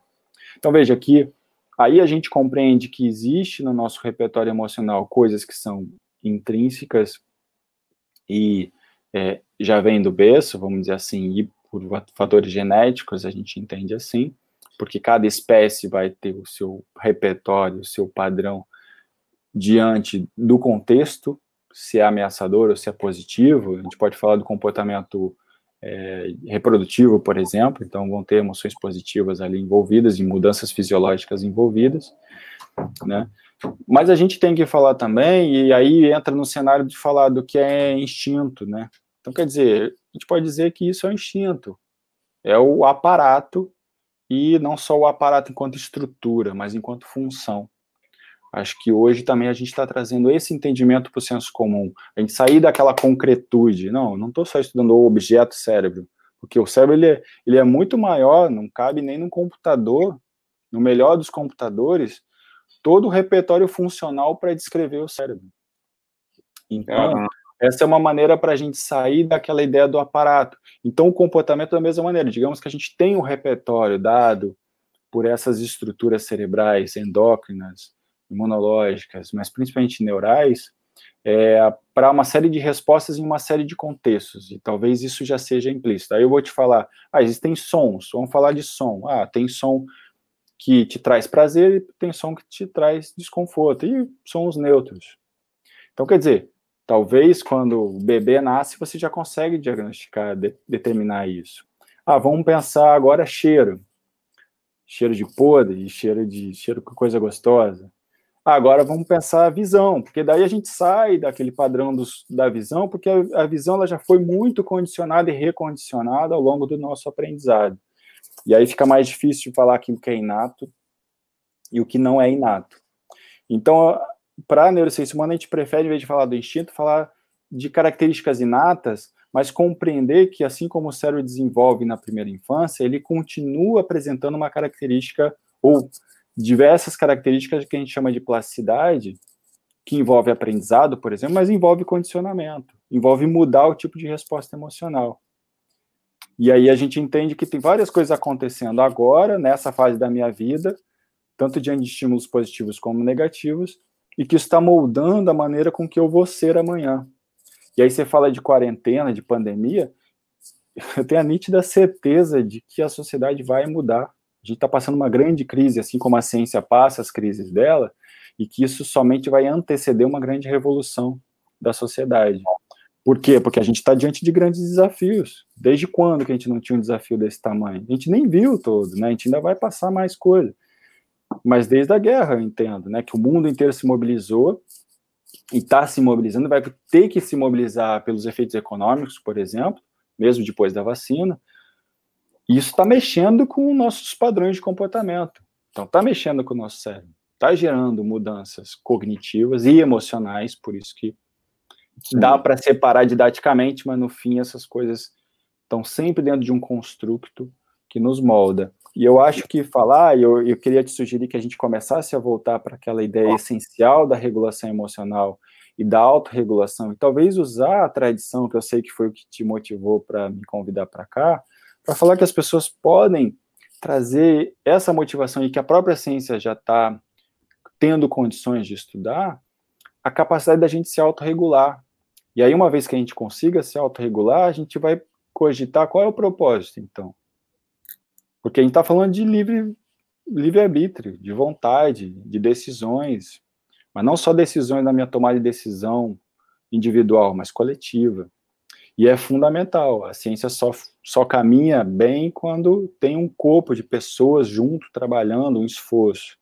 E a gente pensa numa empresa, né? Você trabalha no BNDES, sabe que, pô, BNDES tamanho que é, se não fosse um esforço conjunto e toda uma bagagem na estrutura no que fundamenta o BNDES, assim como é na ciência, a gente pode pegar o exemplo da UFRJ ou das universidades públicas brasileiras, é isso que dá fundamento. Se você deixa cair isso para levantar de novo é muito mais difícil. Sim. Então vamos pensar do ponto de vista do comportamento, como que o nosso cérebro, e aí vamos pensar no esporte, né? Ou pensar no yoga. Você precisa de um, um passo a passo para conseguir um patamar. E ao mesmo tempo é tão vazio, né? Acho que o budismo fala muito disso, porque ainda assim nada é permanente. Então a gente, enquanto humano, e mesmo a ciência, tem essa essa esse dilema da nossa na nossa pequenez talvez, né? A gente percebe que a gente tem potência, mas a gente é muito pequenininho também. E aí eu acho que a gente pode começar a trilhar esse esse, vamos, vamos esse fechamento. Vamos é, eu, eu quero saber, só vou fechar esse parênteses daqui que vou abrir, que acabou que a gente barrou nessa curiosidade, que agora vou ter que chamar um engenheiro genético aqui para conversar com a curiosidade, mas é um pouco do budismo que você acabou de falar, né?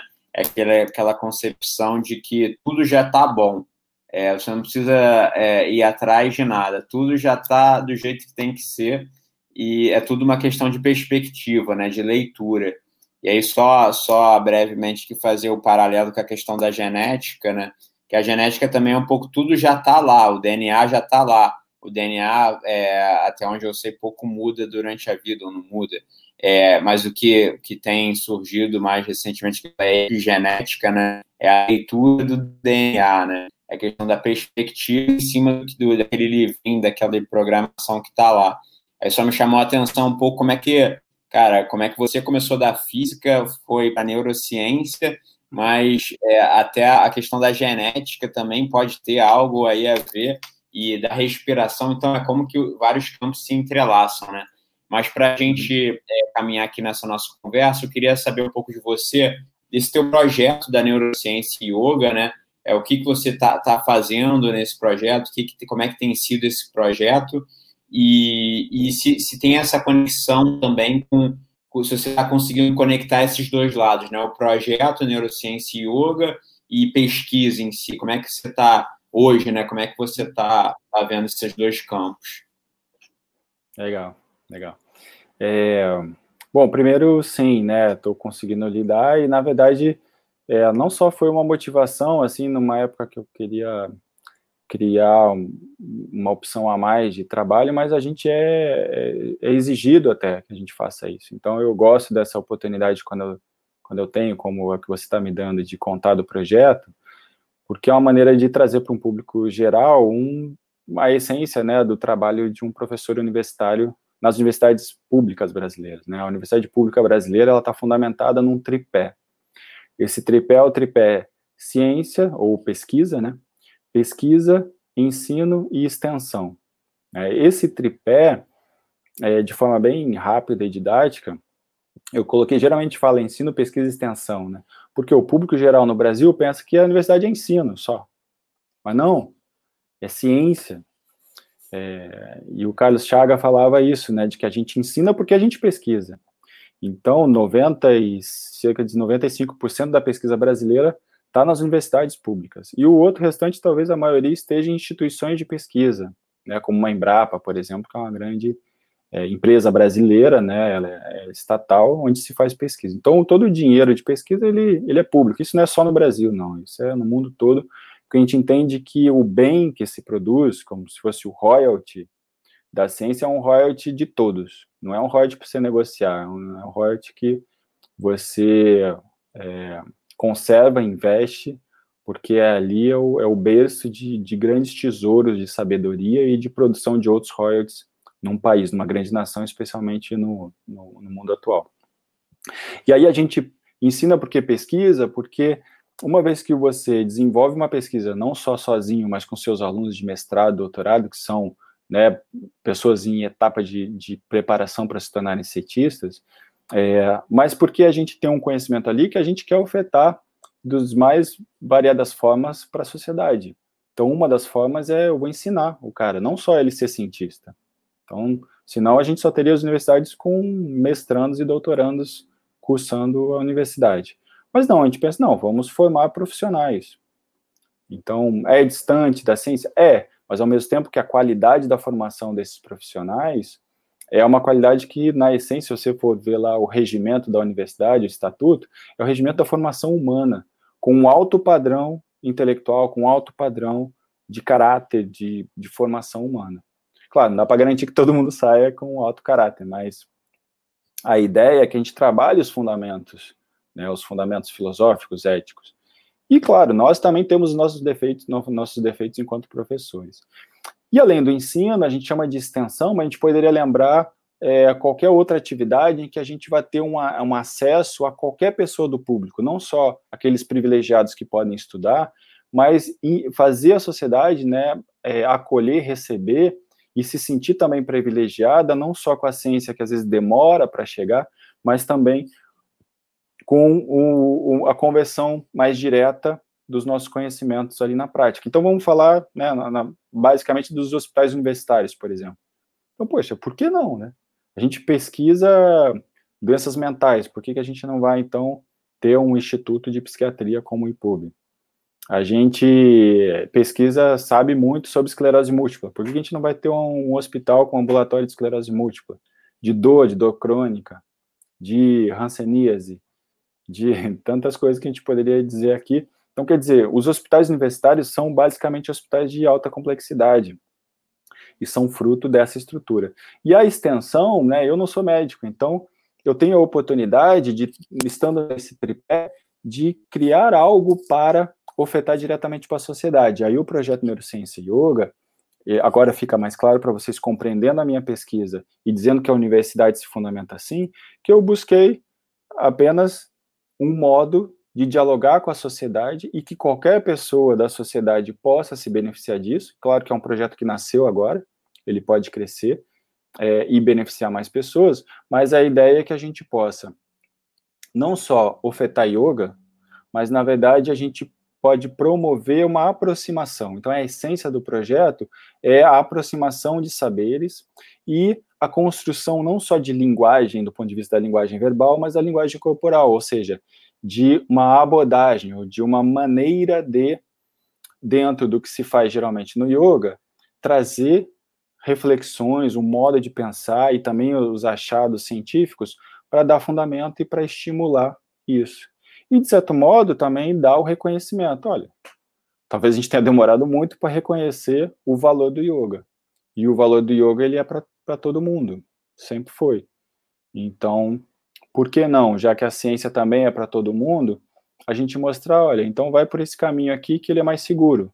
Porque a grande questão, especialmente quando se fala é, em coisas não científicas, é o charlatanismo. Então, eu acho que a ciência, de certa forma, ela dá um passo muito curto, ela é, é, lenta, mas a gente pode dizer assim, não, mas aqui você pode confiar, aqui você vai ter um resultado.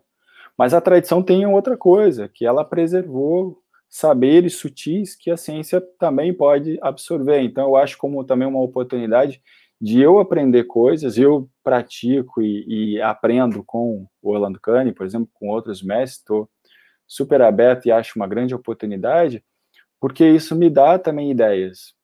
E é uma maneira também de construir uma outra coisa, que é o diálogo entre ciência e tradição. Porque às vezes a ciência pega da tradição o conhecimento, mas não reconhece que veio dali, né?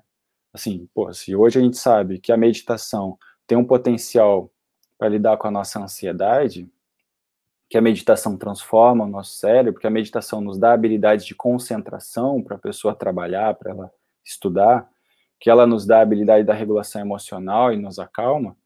Então, o mérito da ciência é de agora, mas o mérito maior é de quem preservou todo esse saber. Então, acho que isso é um frescor que eu vejo para os próximos anos. E aí o projeto ele se propõe aí. Vamos dialogar, vamos dialogando, vamos criar opções, e aí são várias as frentes, né? Uma é com mestres e professores de yoga brasileiros, como no caso do Orlando Cane, do grupo do professor Hermógenes, né, o Tiago Leão, o Vladimir, que, que eu conheço desde o ano passado, é, e também que aí é uma forma da gente pensar, tá, vocês que estão né, construindo a tradição brasileira e, e beberam da fonte da tradição indiana, é, para onde a gente pode ir juntando forças, né? E como ser cuidadoso para não cair no charlatanismo.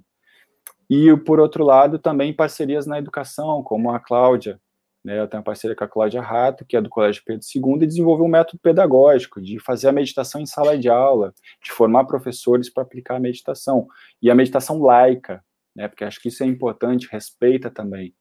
Não é meditação para induzir a um pensamento ou outro religioso. Não, é a meditação laica, para estar no contexto, para ser usado com fins pedagógicos, para melhorar as emoções, melhorar a concentração, melhorar o aprendizado. E aí tem outras vertentes, como com a Luciana Lobo, que tem um Instituto Zen Câncer, que usa yoga restaurativa principalmente para atender pacientes com câncer. Então, assim, são parceiros, mas eu acho que a ideia é que a parceria não seja nem eu, né? Seja assim, um, eu seja alguém que concebeu, que propôs, mas que isso fique. Se eu me aposentar, que fique na universidade, para que seja um modo da universidade dialogar com essa tradição, que é a tradição do yoga. E acho que aí o intuito é por exemplo, estimular as escolas, estimular cursos de formação, é, estimular linguagem, né? Qual é a linguagem, qual é o meio, qual é o, o cuidado. E aí, se for falar de yoga terapia, eu acho que tem um outro cuidado, né? Não, uma coisa é yoga para o público em geral, outra coisa é dizer assim, ah, o yoga é bom para isso. A gente tem alguns achados, como eu falei do pranayama, tem. Então, quer dizer, a gente já começa a ter uma certa validação que dá para usar um programa de respiração para ansiedade, usando rigor científico hoje. Mas aí tem um passo a passo que eu acho que é legal também conversar com quem já se propõe a isso, para a gente construir esse passo a passo, especialmente, eu dou prioridade, especialmente à prevenção, né? Para a educação, é, nesse sentido. E a yoga terapia talvez venha como uma consequência disso. É, enfim. E aí eu acho que dá para falar de outros detalhezinhos, assim, isso é o geral, né, para as pessoas entenderem o porquê que o projeto está se fazendo. E aí eu convido a todos no Instagram, tem uma página do projeto que é neurociência.yoga com Y, para verem ali quais são os primeiros e principais eventos e, e abordagens que a gente tem, é, inclusive dando aula na comunidade, né, que acho que isso é legal. Legal. Então, é, esse projeto é meio que um guarda-chuva ali, né, que está criando um, um canal de, de discussão, né, abrindo esse canal, juntando essas pessoas interessadas, né, conectando essas pessoas interessadas nessa, nessa temática da neurociência e yoga, né, e aí as, as práticas ela vai por meio de parceiros, né, você comentou alguns parceiros aqui que têm seus espaços e, e suas turmas também, né, é, por meio de parceiros, e você meio que faz uma liga ali e, e introduz essa, essa discussão também, trazendo a ciência para perto, né, aproximando a ciência, que é, é, bem interessante, né? E, enfim. É, eu é só isso, queria né? mencionar que é, às vezes a gente tenta ser tão didático que parece que a gente é até idiota, assim, fala, ah, mas que bobo isso, né? Assim, desde quando eu dou palestra para o público geral, eu tento trazer uma linguagem mais simples quanto à própria ideia do projeto. Parece que é tão simples, ah, então eu só estou fazendo a ponte. É, por que não? E por detrás disso tem um propósito que eu diria pedagógico também, de primeiro incentivar que os professores façam isso também, os professores universitários e talvez outras pessoas façam, de ver que a gente não precisa ser o criador de nada, não precisa ser o meu método, não precisa ser.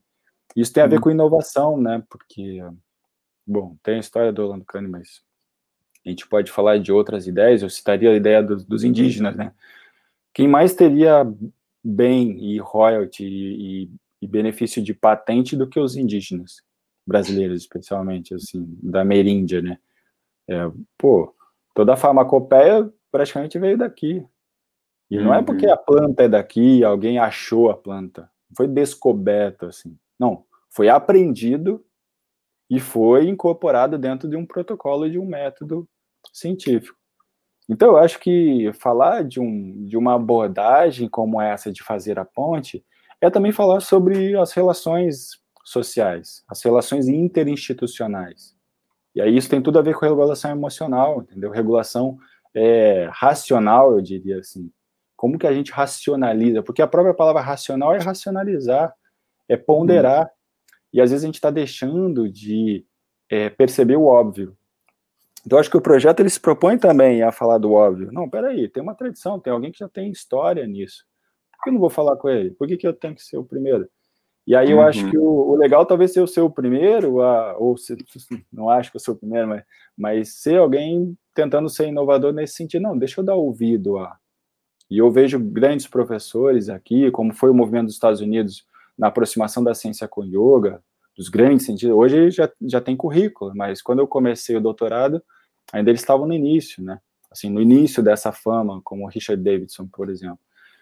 Então, quer dizer, eu acho que faz parte do processo é, a gente não só estabelecer uma maneira, de uma maneira equilibrada a aproximação com a tradição, mas construir nessa, nessa relação algo respeitoso, que mostra uma inteligência, digamos, emocional, uma racionalidade nesse respeito dos saberes. E acho que se a gente for falar disso, a gente vai ter que reaver muitos outros conceitos, né? De, de aproximação da ciência e a história da ciência com a sociedade. E eu acho que também da própria sociedade com a ciência, como a gente está vendo agora, né? A sociedade está cobrando rapidez da ciência, mas espera aí, pelo menos assim do Brasil, né? Quando é que a gente realmente estava é, em massa querendo investir na ciência, ou querendo realmente levar a sério a ciência. Então, agora, calma. Uhum. Vamos primeiro conhecer a ciência brasileira. Eu acho que isso é um ponto positivo da quarentena. A gente está conhecendo o volume de pesquisadores e eles estão dando é, respostas rápidas do tempo da ciência. Então, a sociedade está aprendendo muito sobre ciência em geral. E eu acho que isso também é um ponto positivo e acho que reflete um pouco do projeto. Levar também a ciência, porque eu vejo similaridades, né? Você tocou no ponto do budismo. O, o, o, budismo, se você for ver ele não como uma religião, mas como uma filosofia budista, tem muito em comum com a filosofia da ciência com os princípios da maneira de, de, de pensar e, e, métodos de estudo, de se conhecer a natureza. E no budismo se fala numa verdade convencional e uma verdade última. Né? Então, a ciência é muito parecida. Né? Quando você descobre uma coisa, quando você entende algo sobre o cérebro, por exemplo, aquilo não é ainda a verdade última. Por isso que a ciência está sempre se renovando. Então é muito legal ver que a tradição já traz um modo de pensar. Pô, há 2.500 anos, alguém concebeu isso e impulsionou todo um desenvolvimento da sociedade no Oriente, né? Você deve saber disso. Então, se a gente entende que, pô, o chinês não era assim, até poucas décadas a gente achava que o chinês não era capaz de ser a potência que ele é hoje. O japonês, né, o indiano, às vezes a gente acha que o indiano é só yoga, mas não, os caras são uma potência na ciência também. O brasileiro é uma potência também. Para o que a gente tem de investimento, é muita coisa. Tá? Só hum. para dizer que tem esses, esses nuances aí por detrás do intuito do projeto. Não, bem interessante, só para não deixar de citar o Orlando Cane também, né, nessa questão que você falou do, da, da, do budismo como filosofia e tudo, a questão que ele fala de seja o cientista do seu próprio laboratório, né, o seu corpo, e, e o, como essa postura de investigativa interna, né, observar, e do meditador como observador, né. É, então são dois, duas citações aí dele que são, são bem inspiradoras. E aí deixa eu te perguntar, o Thiago, então você um pouquinho do teu do, projeto, né, é, é uma pergunta ainda na, nessa questão profissional, depois eu queria é, de, enfim, a gente só colocar aqui também um pouco de como é que você chegou nisso, da, da tua perspectiva pessoal ali, de prática, de tudo, né? É, da própria veterinária, como é que você trilhou esse caminho. Mas antes, só para a gente fechar essa questão da, da, da neurociência, assim, o que você ainda não descobriu é, e que você tem curiosidade, né? O que, que você tem curiosidade ainda de investigar, seja seu próprio trabalho ou de colegas, é, da área, tudo, o que, que você que atiça mais sua curiosidade aí para desenvolvimentos futuros da ciência nessa, nessa área da neurociência, né? Eu, sab, eu sabia que você ia chegar num ponto crucial, muito legal, assim, e foi interessante perceber que essa conversa chegaria nisso e, e que eu, não, não, tinha tido essa oportunidade de falar publicamente, eu sei que é, que aqui é uma oportunidade. E às vezes, assim, né, os meus alunos mesmos talvez não me perguntem isso.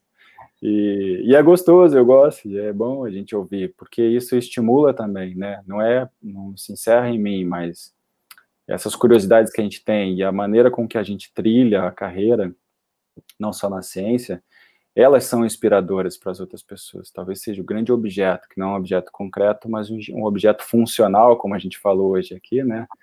na, na nossa conversa, que move mundos, né? Move pessoas. Então, as pessoas que eu mais tenho carinho, me dedico na minha vida, talvez mais do que a minha esposa, minha família, são os meus alunos, especialmente os alunos de iniciação científica, de mestrado, doutorado, o meu pós-doc. Então, mesmo às vezes não passando muito tempo com eles. E, e, isso é muito legal, assim, é a coisa que eu mais gostaria de ficar conversando. É, eu desde criança, assim, eu tinha muita uma coisa com a consciência. Então a palavra consciência assim me toca até hoje, assim, sabe? É, e ao mesmo tempo a ciência, né? Porque eu quis ser cientista muito muito criança ainda eu pensei em ser cientista. É, então assim como a consciência talvez me levou para o esporte, me levou para o autocuidado, né, do corpo, saúde, me alimentar bem, é, e também a prática do yoga, né, conheci o yoga mais formalmente, que eu me lembro, talvez na adolescência, é, mas também a, a, ciência, o modo com que eu trilhei o caminho na ciência teve, de alguma maneira, sempre uma influência da, da perspectiva da consciência. Então, por exemplo, né, tipo, o que me chamou a atenção na física ainda criança foi Einstein, assim, de de ver ele contando que ele imaginava a luz viajando, né, com a sua velocidade, ele concebeu a, a velocidade da luz como constante, e que seria a velocidade última do universo, e que, portanto, seria o limite da capacidade da gente ter informação sobre qualquer coisa no universo. Então, eu falei, caraca, que legal, né, assim, porque está tá concebendo a capacidade última da gente ter informação sobre qualquer coisa. Vai ter que passar pela velocidade da luz. Então, você vê, eu ainda era criança quando isso marcou, me, mexeu comigo. E outra coisa que mexeu no mesmo livro que eu li sobre a história dele é que ele, depois da bomba atômica, ele virou um grande humanista, talvez um dos grandes humanistas do pós-guerra, né? Porque ele percebeu que a potência de, do conhecimento dele, que lhe deu o Nobel, é, criou um estrago tão grande também, porque possibilitou o que a gente tem hoje, várias bombas armadas em vários países, né? Então, como pode, assim, você gerar um conhecimento para o bem da humanidade que leva a humanidade a, a, se imaginar na sua capacidade de conceber o universo e, ao mesmo tempo, de se autodestruir? Então, isso me marcou também na questão da consciência. Então, ciência e consciência já estavam lá. E quando no doutorado eu comecei a conceber o experimento sobre regulação emocional, eu percebi que o tema da consciência ele é muito duro, muito difícil, né? É, e vou te falar até agora, eu vou dar uma disciplina para graduação, que a gente dividiu em vários professores, e eu peguei o tema da consciência, dos estados de consciência. É a primeira vez que eu vou dar aula sobre isso. E estou super motivado, assim, porque acho que agora talvez eu consiga enxergar um caminho didático. Eu, eu não gosto de apresentar para os alunos se eu não for capaz de ser didático para falar sobre um assunto. Então, a consciência, para mim, é, no, no que eu já vivi, talvez ainda não me motive a certas coisas, e acho que aproximar do yoga também ajudou a ter alguns insights, e a, a, as vivências também da vida, a idade, né, as dificuldades da vida também, que eu acho que me levou a uma ideia diferente de quando eu era mais novo, que a perspectiva de consciência não é só uma perfeição, né, é, e aí eu falaria sobre uma dica que eu daria para o yoga também. Não, não busque a perfeição, não, não, não tensione. Acho que o Rolando fala isso de outras maneiras, né? Que se você vai tensionar para alcançar algo maravilhoso, então já não vai alcançar porque você está tenso. Responde um pouco a pergunta da Débora Portela, né? Como manter minha respiração consciente, estar atento aos movimentos abdominais e manter um controle enquanto eu estou fazendo outra atividade. Quer dizer, você já está se dividindo, você já está criando tensão para se dividir entre uma coisa e outra. Mas é possível você, de tanto treinar como um atleta treina, você incorpora aquilo num repertório que pode acontecer de uma maneira mais, eu diria, automatizada. Mas cuide para você não se tornar automática, porque senão você vai sendo levada na, nos automatismos. Então, automatize coisas, mas mantenha a sua atenção. Se mantenha envolvida com o máximo que você puder é, envolver de recursos que você dê conta. Mas, ao mesmo tempo, o tema da consciência me leva à questão de que a consciência não é só aquela perspectiva da estou consciente de, eu tenho controle de, porque a vida é uma certa falta de controle, é um equilíbrio entre ter controle e ser controlado. E acho que é por isso que no yoga se coloca a respiração no centro da, da, da prática.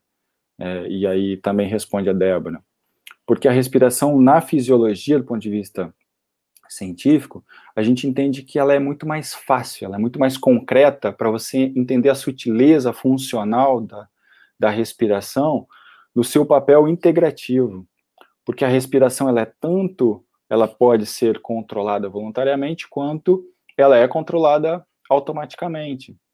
E a nossa mente é assim. E aí o nosso coração, ele de certa forma, ele pode ser controlado pela nossa respiração, pode ser influenciado, mas não totalmente. E que bom, né? Porque se a gente tivesse que pensar para bater o coração, a gente estava ferrado, porque nossa mente não tem essa aptidão. Então, acho que isso é o que me motiva hoje, ainda me motiva hoje, especialmente me chamando a atenção sobre esse equilíbrio. E aí, assim como eu acho que tudo em ciência é uma questão é, de precisão, como Einstein postulou que a, então a velocidade da luz era a velocidade última e a física quântica lida com imprecisões, então quer dizer, do micro ao macro, as grandes questões da ciência estão ligadas a nossas incertezas, assim como a estatística, né? Então, a estatística não é a ciência da probabilidade, mas a ciência da incerteza, de você ser capaz de controlar as incertezas. E a ciência toda é isso. A gente quer diminuir as nossas incertezas, mas a gente não quer se dizer Deus de que a gente tenha certeza absoluta. Isso nos dá um tom de humildade. E, e desse ponto de vista, eu saindo da incerteza de uma estrela que está a 100 é, mil anos-luz daqui, Quer dizer, eu nem, não tenho certeza se ela existe agora. Tenho certeza de que a luz dela existe aqui agora. Mas eu não sei se ela existe. Né? Ou no caso do que aconteceu daquela onda gravitacional pelo colapso de dois buracos negros. Quer dizer, foi medido algo que foi concebido na época, do, no início do século passado, pela relatividade do Einstein, e hoje se conseguiu a tecnologia para medir isso. Mas é algo que quando chegou aqui, essa onda chegou aqui, aquele evento já não aconteceu mais, não estava mais lá, já, já deve existir alguma outra coisa lá, onde aqueles dois buracos negros se encontraram. E a incerteza no microscópio, é, de que você tem incerteza da localização dos elétrons. Você tem uma densidade de probabilidade de onde o elétron está na camada eletrônica do átomo. E mesmo tendo essas incertezas, a gente tem todas as tecnologias e tem toda a influência da ciência na humanidade. E eu, na minha posição científica, eu coloco a mesma questão.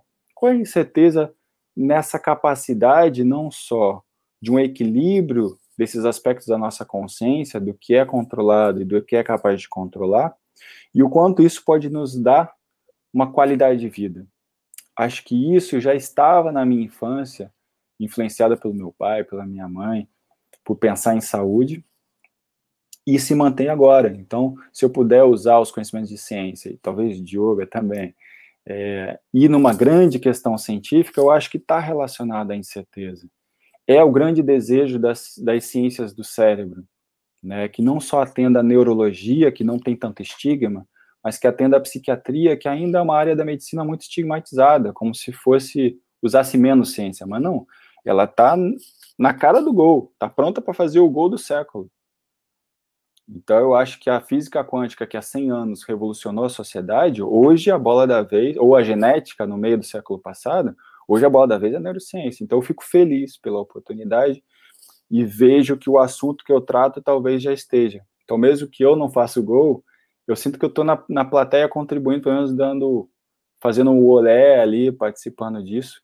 E fico feliz, espero estar junto com grandes pessoas. Acho que eu já tenho alguns contatos e e espero que a ciência brasileira, que tem grandes neurocientistas, e que o contato, que a gente possa é, fortalecer isso e levar para a sociedade, porque a sociedade está pedindo isso, os conflitos sociais, conflitos entre países, os conflitos ideológicos, tudo uhum. isso nos tensiona e nos mostra que, opa, esse equilíbrio da nossa consciência ou da nossa razão está precisando muito de uma revolução nessa área. Então é o que me motiva.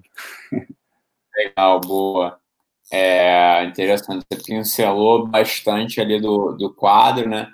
Aí deu para ter a, a, visão geral, né? mas é, é bem interessante até como você constrói seu, seu computador biológico cognitivo aí, constrói as respostas pincelando é, na beirada ali os quadros para depois dar o toque final e, e, e passar a imagem completa como um pintor mesmo, um artista plástico. É, Legal. É, e aí, eu te perguntar, então, é, passando um pouco para esse lado pessoal, né? É, o que, que você gosta de fazer, é, além da, da ciência, né? E, e, como que você, você falou um pouco da, da yoga e tudo, mas como é que você foi parar na bioginástica, por exemplo? Legal. Tá, eu vou tentar ser rápido para ir na, em coisas práticas. Talvez as pessoas queiram dicas práticas, assim. se elas quatro, sentirem que faz sentido. Hã? Pinta um quadro agora, 3 por 4 É, não, primeiro assim, rapidinho, acho que assim, eu já tinha motivação por essas coisas, né? E, e como acho, talvez a minha carreira mostre que eu não tive muitas dificuldades de transitar entre universos que parecem tão conflitantes e distantes, acho que da mesma forma, acho que eu tive paciência para também é, praticar e cultivar e estudar, nem que seja teoricamente, os princípios ali do yoga, dos estudos da consciência, que tanto a ciência aborda quanto as tradições, né? É, mas eu, eu confesso, assim, que acho que teve duas coisas acho que sempre me chamaram a atenção, assim, é, e talvez uma terceira mais recentemente, né? É, acho que uma, o, o, próprio yoga, mas eu tinha uma expectativa de achar uma escola e ao mesmo tempo, não sei quantos anos você tem, mas eu tô com 40, eu lembro que assim, tanto a minha infância, adolescência e mesmo a época da faculdade não era muito acessível ter coisas ou, ou fazer um curso. Hoje eu vejo que os alunos se sentem até escravizados, porque os pais ou a sociedade cobra que eles façam curso de tudo, não tem tempo para nada, né? Então, é, acho que esse é um grande desafio e na minha época era, era bem diferente. A gente até queria, então eu queria fazer um curso de yoga, queria praticar yoga. E aí, quando eu comecei a praticar mais regularmente, foi na faculdade, especialmente na época da pós-graduação, no mestrado do doutorado, que eu pude ter acesso na USP a uma prática de yoga gratuita. Então, é, foi ali e de vez em quando eu sempre fiz assim, ou uma aula com alguém, desde a adolescência, ou um workshop, ou uma coisa assim, e tinha amigos, então estava conversando. Mas com o Orlando Cane foi curioso, né? Porque eu tinha acabado, é, na verdade, estava numa época muito cansado e desgastado da minha, da minha carreira, e já estava começando essa ideia do projeto, da palestra sobre neurociência e meditação, principalmente, e pensando em abrir um, um campo ali para oferecer essa aproximação da ciência com, a, com o yoga. É, e aí eu conheci o, o Tiaguinho, né, do, dois dos grandes professores que o Orlando formou, foi o Tiaguinho, né, o Tiago Haddad e o Marcelinho, Marcelo Barros. É, então, você está fazendo aula com o Marcelinho, né?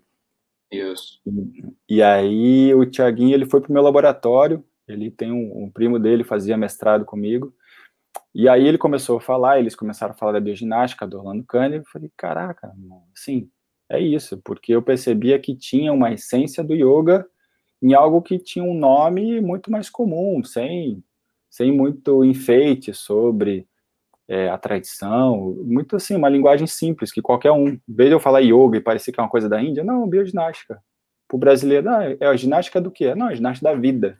Ah, mas o que, que você aprende lá? Aprende a respirar, aprende a, a, a, a, sobre suas emoções, aprende a controlar seu corpo, aprende a fazer qualquer movimento com o seu corpo, a ter consciência corporal. Meu irmão, é isso, tipo... Aí, quando eu conheci o Orlando, aí é aquela coisa, né? Tipo, aquele afeto que bate ali. Então, me identifiquei. Então, eu sinto, assim, do que eu ouço falar sobre a relação com o mestre, eu senti com ele, isso me deixou muito feliz. E foi curioso que assim que eu conheci ele, eu fui para Califórnia, é, para um congresso. E eu tava assim, sabe, eu fui mais para descansar do que para o congresso. E eu tive sintomas de burnout no meio da viagem. Assim, eu tive uma questão de de dirigir, aí eu planejei mal a viagem, aí tive que virar a noite dirigindo, aí eu acho que já estava tão cansado que eu acho que a estafa corporal e mental já estava ali presente. E eu sei que eu comecei a mudar todo o meu plano de viagem para voltar, e cheguei extremamente cansado no Brasil, é, e estava rolando o curso de formação, eu já estava inscrito no curso. Aí voltei para o curso de formação totalmente esgotado, mas eu fui vendo que aquilo era o caminho para eu não só me reenergizar, mas para eu, eu imaginava assim, para eu envelhecer, é como se o burnout estivesse marcando a transição entre a minha fase jovem e o que eu queria cultivar enquanto saúde até é, ficar mais velho. É, enfim, acho que tem vários, vários outros detalhes assim sobre a relação com o Orlando. Ele é muito ligado à ciência, então isso nos aproxima. Ele é muito afetuoso, então eu tive muito essa relação com afeto e, e sou muito honesto de falar da importância do afeto, das emoções, junto com a razão. E ele é um cara super inteligente. E o corpo, né? Porque eu fui atleta, desde 10 anos eu joguei voleibol num clube de Curitiba. Então, ter vivido, né, como atleta federado, ter sonhado em ser atleta, e depois conheci o surf. Então, o surf foi uma outra coisa parecida com o yoga e que na bioginástica eu percebi uma similaridade, porque a bioginástica é, é uma vida de atleta sem a competição, sem um planejamento, sem aquela expectativa de que é para vencer algo, mas é para você se vencer, né, se aprimorar. E o surf tem muito isso, sempre foi assim comigo, né, de, o surf me ensina. Então, o surf tinha essa componente do yoga, eu acho, né, o surf em essência, como você vê na história do Havaí, você vê que o surf é sagrado, né? E eu percebi isso nas primeiras experiências com o surf, de que o mar te ensina, o, o corpo te ensina através das, das situações que você passa. Eu acho que você deve viver isso no jiu-jitsu, porque eu acho que no jiu-jitsu tem muita coisa que acontece que vai te dando insight atrás de insight. E aos poucos, estudando o budismo, eu percebi que faz muito sentido com a ideia de que a nossa mente, ela vai cada vez mais, se você está aberto para aprender, você aprende com as piores das situações, você aprende. É, e acho que a terceira coisa que me instiga é, é parte da minha pesquisa também, que é a ayahuasca. A ayahuasca é uma substância usada é, em tradições indígenas e, e que está no centro da cultura como, como se fosse o grande instrumento da consciência para eles, né? É, é usado para várias práticas distintas, mas é, é, muito respeitado, assim. É como se no yoga fosse o soma, então, é, é um instrumento que pode te levar é, a ter um olhar sobre os seus aspectos, os seus aspectos conscientes. E as pesquisas sobre a ayahuasca, eu acho que elas têm cada vez mais dado insights de que talvez vários grandes saberes humanos têm a mesma essência. Isso acabou também, acho que, abrindo meus olhos para ver a bioginástica dessa forma de que a gente tem muito desse saber dentro de nós. Eu não sei se isso conecta com a tua pergunta sobre genética. Mas eu vejo isso de uma maneira mais complexa, não basta entregar para a genética. Eu acho que as coisas são impermanentes e são um processo de aprendizado.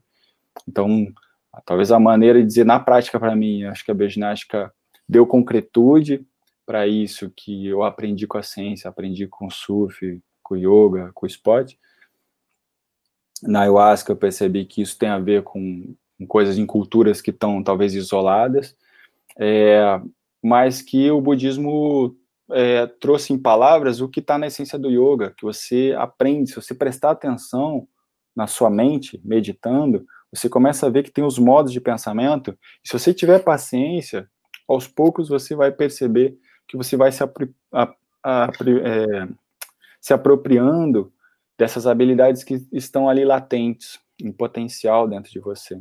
Então elas vão vão se desenvolvendo. E aí você pode aprender com qualquer situação.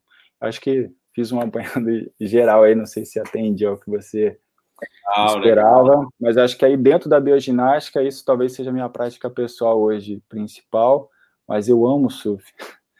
É curioso, eu voltei, eu fiz uma cirurgia no joelho eu passei algumas situações de saúde, acho que estava desgastado mesmo. E eu fiz uma cirurgia no joelho há um ano. E eu já estava na bioginástica praticando e, e, já tinha feito a formação dando aula também, há, há, dois anos atrás, quando eu tive a lesão. Então eu meio que eu demorei, em vez de fazer a cirurgia, eu fiquei levando, levando, empurrando com a barriga e foi piorando, gerando dor no quadril, no pé. Aí quando eu fiz a cirurgia, tava um osso de novo. E aí foi muito difícil o pós-cirúrgico. E eu praticamente estou voltando a surfar agora.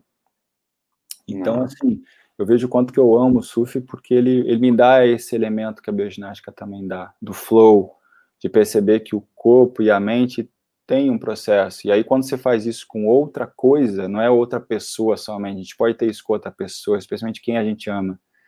Mas com o mar, uma coisa que eu já ouvi o Kelly Slater falar, é que ele se sente no mar como se ele estivesse nos braços do pai dele, né?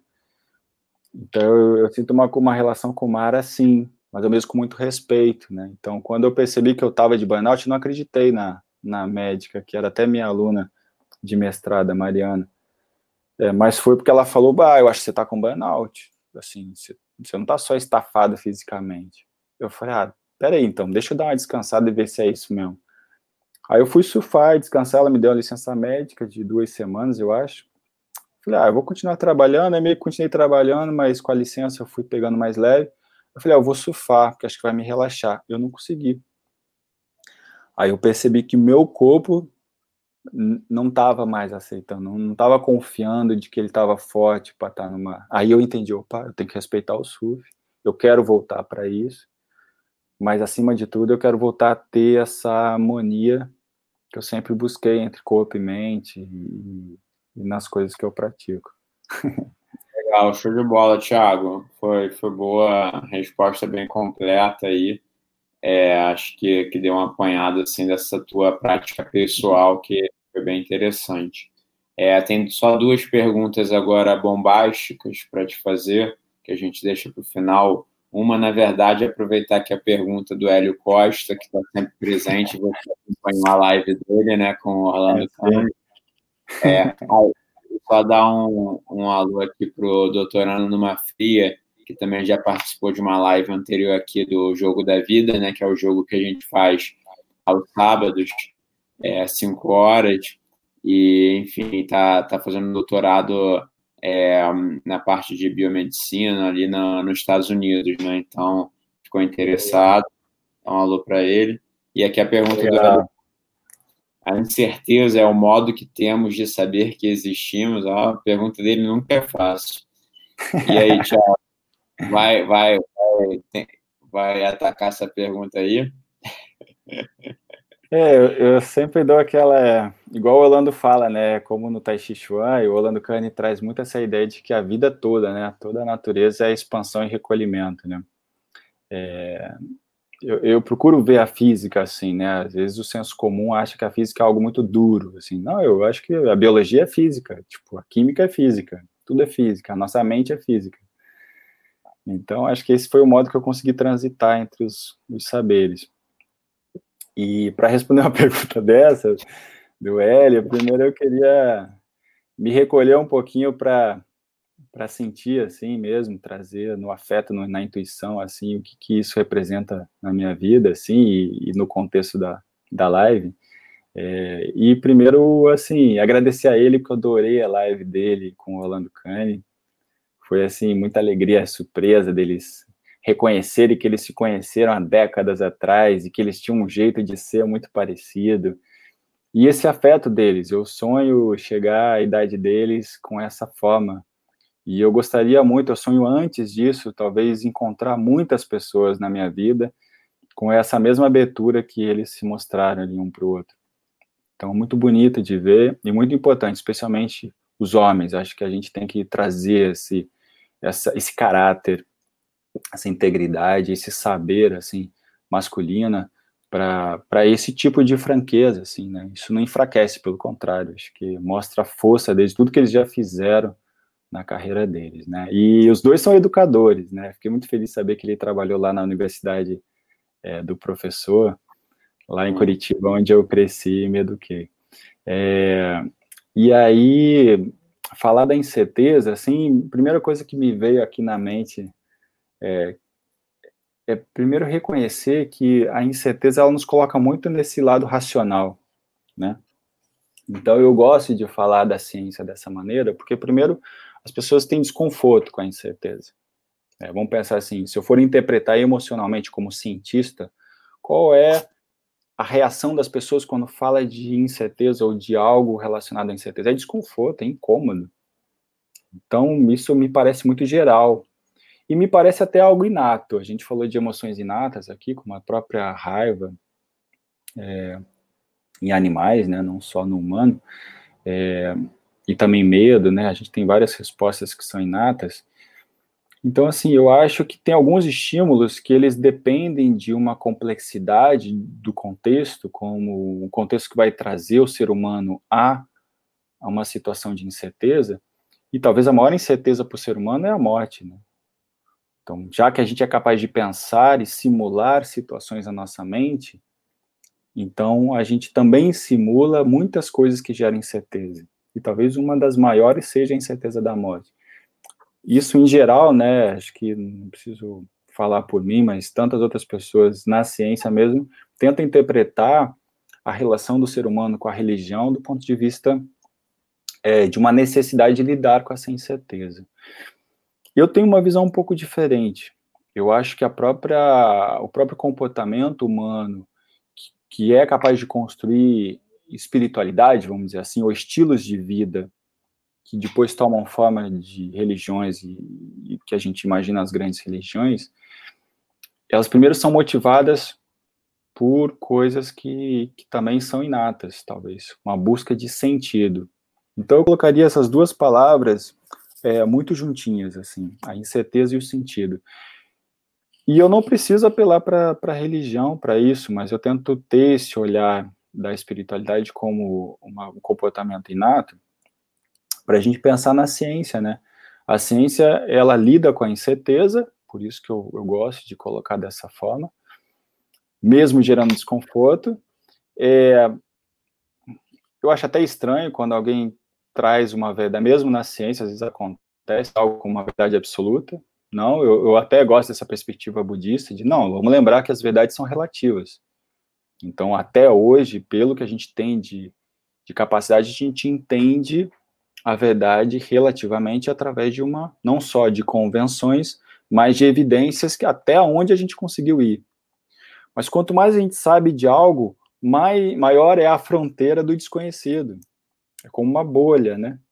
Então você vai aprendendo sobre a fronteira. Imagina que a gente mora num, no meio da Amazônia e a gente vai explorando em círculos cada vez mais uma área maior. Quer dizer, a gente está conhecendo mais sobre a nossa tribo, sobre a vizinhança, mas quanto mais a gente vai explorar, maior é a, o contato, a zona de contato com o desconhecido, a fronteira com isso. Então, o ser humano em geral já, do, já dominou, já ocupou o mundo em termos de fronteiras físicas, mas a gente falou aqui do aspecto funcional. Então a gente a gente está assustado talvez com o tamanho dessa fronteira que a gente está estabelecendo com a nossa própria mente, que não é aparente.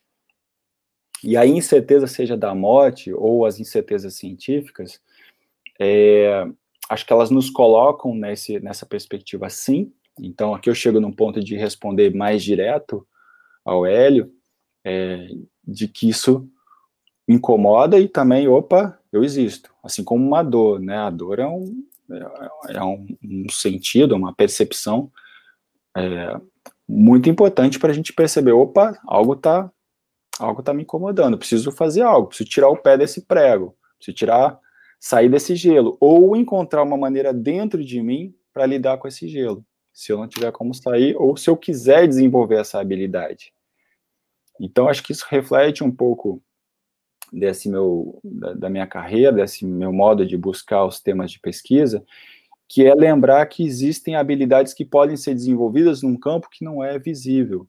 E aí entra a incerteza e entra esse saber existir, né, o saber que existimos, para se conceber um saber existir. E aí a gente pode falar de estilos de vida, ou de religiões, ou de espiritualidade, que acho que de um modo ou de outro a gente está precisando disso, né? E, e, o Hélio, assim como o Orlando, assim, eu já conheço o Orlando de perto, mas o Hélio me trouxe o mesmo sentimento de que eles nos estimulam, como a gente falou no início da live. Que bom é ter pessoas que nos estimulam a, a, a saber ser, né? A saber como viver. Então, eles nos trouxeram isso. É, eu espero trazer o mesmo tipo de esperança para muita gente, né? Não só profissionalmente para pacientes talvez que me procurem, é, não por ser médico, mas talvez por oferecer modos complementares, como do yoga, da meditação, da respiração, mas também as pessoas hoje, quantos, né, que estão tendo dificuldade de lidar com o isolamento social, quantos sempre todo mundo lida com sofrimento, é muito inerente à nossa vida. E talvez é, uma coisa que caracteriza a minha vida foi ver que a ciência pode falar também disso. É, ela não está se perdendo em falar sobre é, olhar para dentro, como as religiões falam. A ciência não se perde, e acho que a neurociência está nesse momento. Né?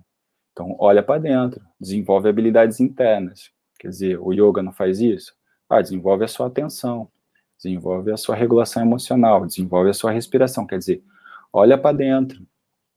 Legal. Então, eu acho que o primeiro, se a gente respeitar a diversidade e a ética é que vai permear isso. E encontrar didáticas para a gente lidar com o outro, especialmente com as diferenças, talvez juntos a gente possa encontrar uma maneira de viver melhor, dentro das incertezas que a gente não vai conseguir diminuí-las. A gente vai só perceber elas aumentando e a incerteza última, que é a da morte, vai estar tá durante toda a nossa vida até o final. Então, por que não, então, encarar de frente a incerteza e desenvolver um modo de viver melhor para lidar com esse sofrimento e diminuir o sofrimento com a incerteza? Então, eu, eu termino essa, essa fala com essa proposta. Tomara que faça sentido com todo o resto da história sobre ciência.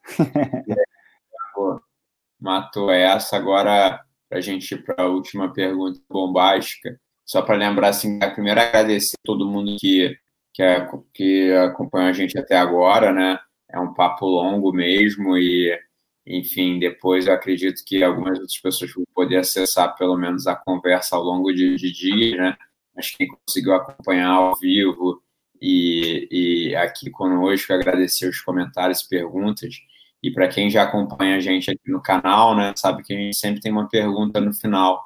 É, e, Só eu que não sei, eu ainda não sabia. Vai ser surpresa. Desculpa interromper, mas. No final, né, que é, é, muito longo o papo. E aproveitar, convidar, ficou para o final, mas convidar quem quiser se inscrever aqui no canal, acompanhar toda quarta esse inovadores os vídeos que a gente coloca também, super bem-vindo. É, aí, Tiago, essa pergunta final é bem simples, e por tudo que você falou, eu acho que vai ser moleza aí, mas a nossa pergunta final é o para que serve a vida, Tiago?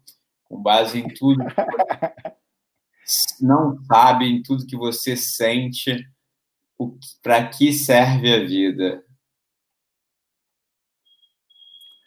Pô, assim, sendo muito honesto, é amar, né? amor. Mas assim, também é uma palavra que cai muito no vento, né? Então eu vou tentar, já que eu sou cientista, uso a razão para ponderar sobre. Como é que eu posso então usar a razão para ponderar sobre o amor, mas não para falar dele, né? Porque não tem palavra para falar. Mas para agir, né? E para se beneficiar dessas ações. Então eu agradeço muito ao Orlando Cane que me ajudou muito a transformar em palavras e, e antes das palavras em ações, muito desse sentido, sentido da vida no que eu faço, né? É, para não desistir, porque realmente quando a gente tem estafa, a gente acha que, pô, não vale a pena, né, meu irmão? Tipo, parece que você não vai ter energia para mais nada, assim. Então, acho que ele agregou a muitos outros amores que foram devotados a mim, assim, da minha família, mãe, tive duas mães, né? Tive uma avó que morava próxima e, e a relação que eu tive com ela foi de mãe também. Minha mãe muito presente, meu pai, meus avós e, e, e tantos professores e tantos amigos, tanta coisa boa assim. Então, por mais que eu, tenha passado dificuldades, né? Tipo, meu pai morreu na minha frente, né? Meu pai cardiologista, você vê como isso também me motiva a estudar o coração, né? Cardiologista teve um infarto na minha frente e eu, querendo ser médico, sempre quis aprender a fazer primeiros socorros. E tive que tentar fazer e não consegui. É, e jovem ainda, né? Então, é, passei coisas difíceis e geralmente eu não falo, né? Passar o burnout não foi mole, não. Não, não sei se foi burnout, mas estafa, assim, o que eu senti ali não foi mole. Eu pensei em realmente mudar muita coisa na vida, mudei, mas aquela hora que você fala, pô, joguei a toalha, meu irmão, parece que eu estava no ringue. Mas quando você se sente assim realmente desossado, amor é uma parada que renova. Então, se é para escolher uma, uma outra palavra para relacionar com amor, são coisas que renovam. E aí conecta com pranayama, né, com respiração. Não preciso chamar de pranayama assim. Respiração, encontrar na respiração o que é capaz de renovar, atividade física, né, o exercício de forma equilibrada alimentação. Então, acho que dá para falar de amor é, na possibilidade de você encontrar em tantas coisas da sua vida algo que te renova, mas as pessoas são importantes para te levar a objetos que te renovam. E os saberes, talvez tenha tanta coisa escondida atrás dos saberes que as pessoas têm, te trazem, mesmo aquelas que você não conheceu fisicamente, eu sinto isso na ciência e, e nesses mestres do yoga, do budismo, é, que eles continuam a te alimentar e te renovar, mesmo depois de, de motos. Então, tem algo aí sobre é, os saberes que está relacionado ao amor. A capacidade desses saberes nos renovar e nos revitalizar. E talvez no, no leito de morte ali, talvez seja um sonho, assim, que realmente é, esteja em paz e é o que eu desejo para todo mundo, nesse sentimento de amor, entendeu? Não, não gostaria de carregar para a minha vida. Mas eu tenho muito que aprender, tenho muita coisa, muito sentimento difícil, e espero aprender muito sobre isso. Então, eu agradeço aí a oportunidade de refletir sobre isso, falar publicamente. Acho que eu nunca falei várias coisas que eu trouxe aqui publicamente. Não sei se isso tem um benefício para as outras pessoas, mas eu trouxe aqui de coração, coisa que não, não é algo que alimenta a minha profissão, não precisaria, mas alimentou, assim, a minha vida. Então, eu percebi no Bruno, percebi aqui nesse evento uma oportunidade, eu agradeço porque renova aí esse meu compromisso com a sociedade, com a minha profissão e com as pessoas que eu amo. Então, amor. legal, legal, Thiago. Muito legal, assim, a, a, tua, a tua fala final aí, e eu faço uma conexão também muito que você falou ao longo aí do papo. Acho que é, esse campo do conceitual ali, do, do sentir do amor, mas do afeto, né, que você falou bastante essa palavra também é, acho que o amor, afeto andam ali lado a lado, amor, afeto, carinho, né? Então, é bem legal ver é, a pessoa que está, tá, a torcida que está indo ao delírio também, falou muito. É, acho legal isso, é, essas diferentes perspectivas e essa questão do afeto, carinho, amor, é uma das, das questões é, para que serve a vida, né? Depois vale a pena quem tiver curiosidade de, se não quiser ver o papo todo, bota só no finalzinho e ver o que cada um dos 11 anos responderam, mas cada um respondeu um negócio diferente, isso que é legal. É, é a individualidade aí é, é, interessante. Bem, gente, agradecer aí, é, agradecer bastante o Tiago por toda a confiança aqui e pela pela abertura, por a gente poder ter esse papo aberto mesmo comigo, com que sou um leigo de ciência e posso ter cometido algumas impropriedades aí nas minhas falas, mas espero que ele não me reprove de Ana, nem, nem tire minha nota. E agradecer vocês que estão dando a gente, foi muito bom o papo aqui, divertido, descontraído. É isso, mais alguma coisa, Thiago, podemos fechar? Não, só agradecer mesmo. Assim, senão a gente vai ficar até amanhã aqui, mas com certeza vai ficar um gostinho. É bom, né? Terminar com Sim. gostinho. Então eu te agradeço aí pessoalmente, Bruno, pela oportunidade. Sei que a gente vai se encontrar depois da quarentena. E aqui é um começo aqui de, um, de uma conversa e talvez outras pessoas aqui assistindo a gente queiram depois bater um bom papo. Então eu te agradeço a oportunidade. Show de bola. Valeu, gente. Um abraço, boa noite. Cuidem-se e até mais. Até mais. Boa noite.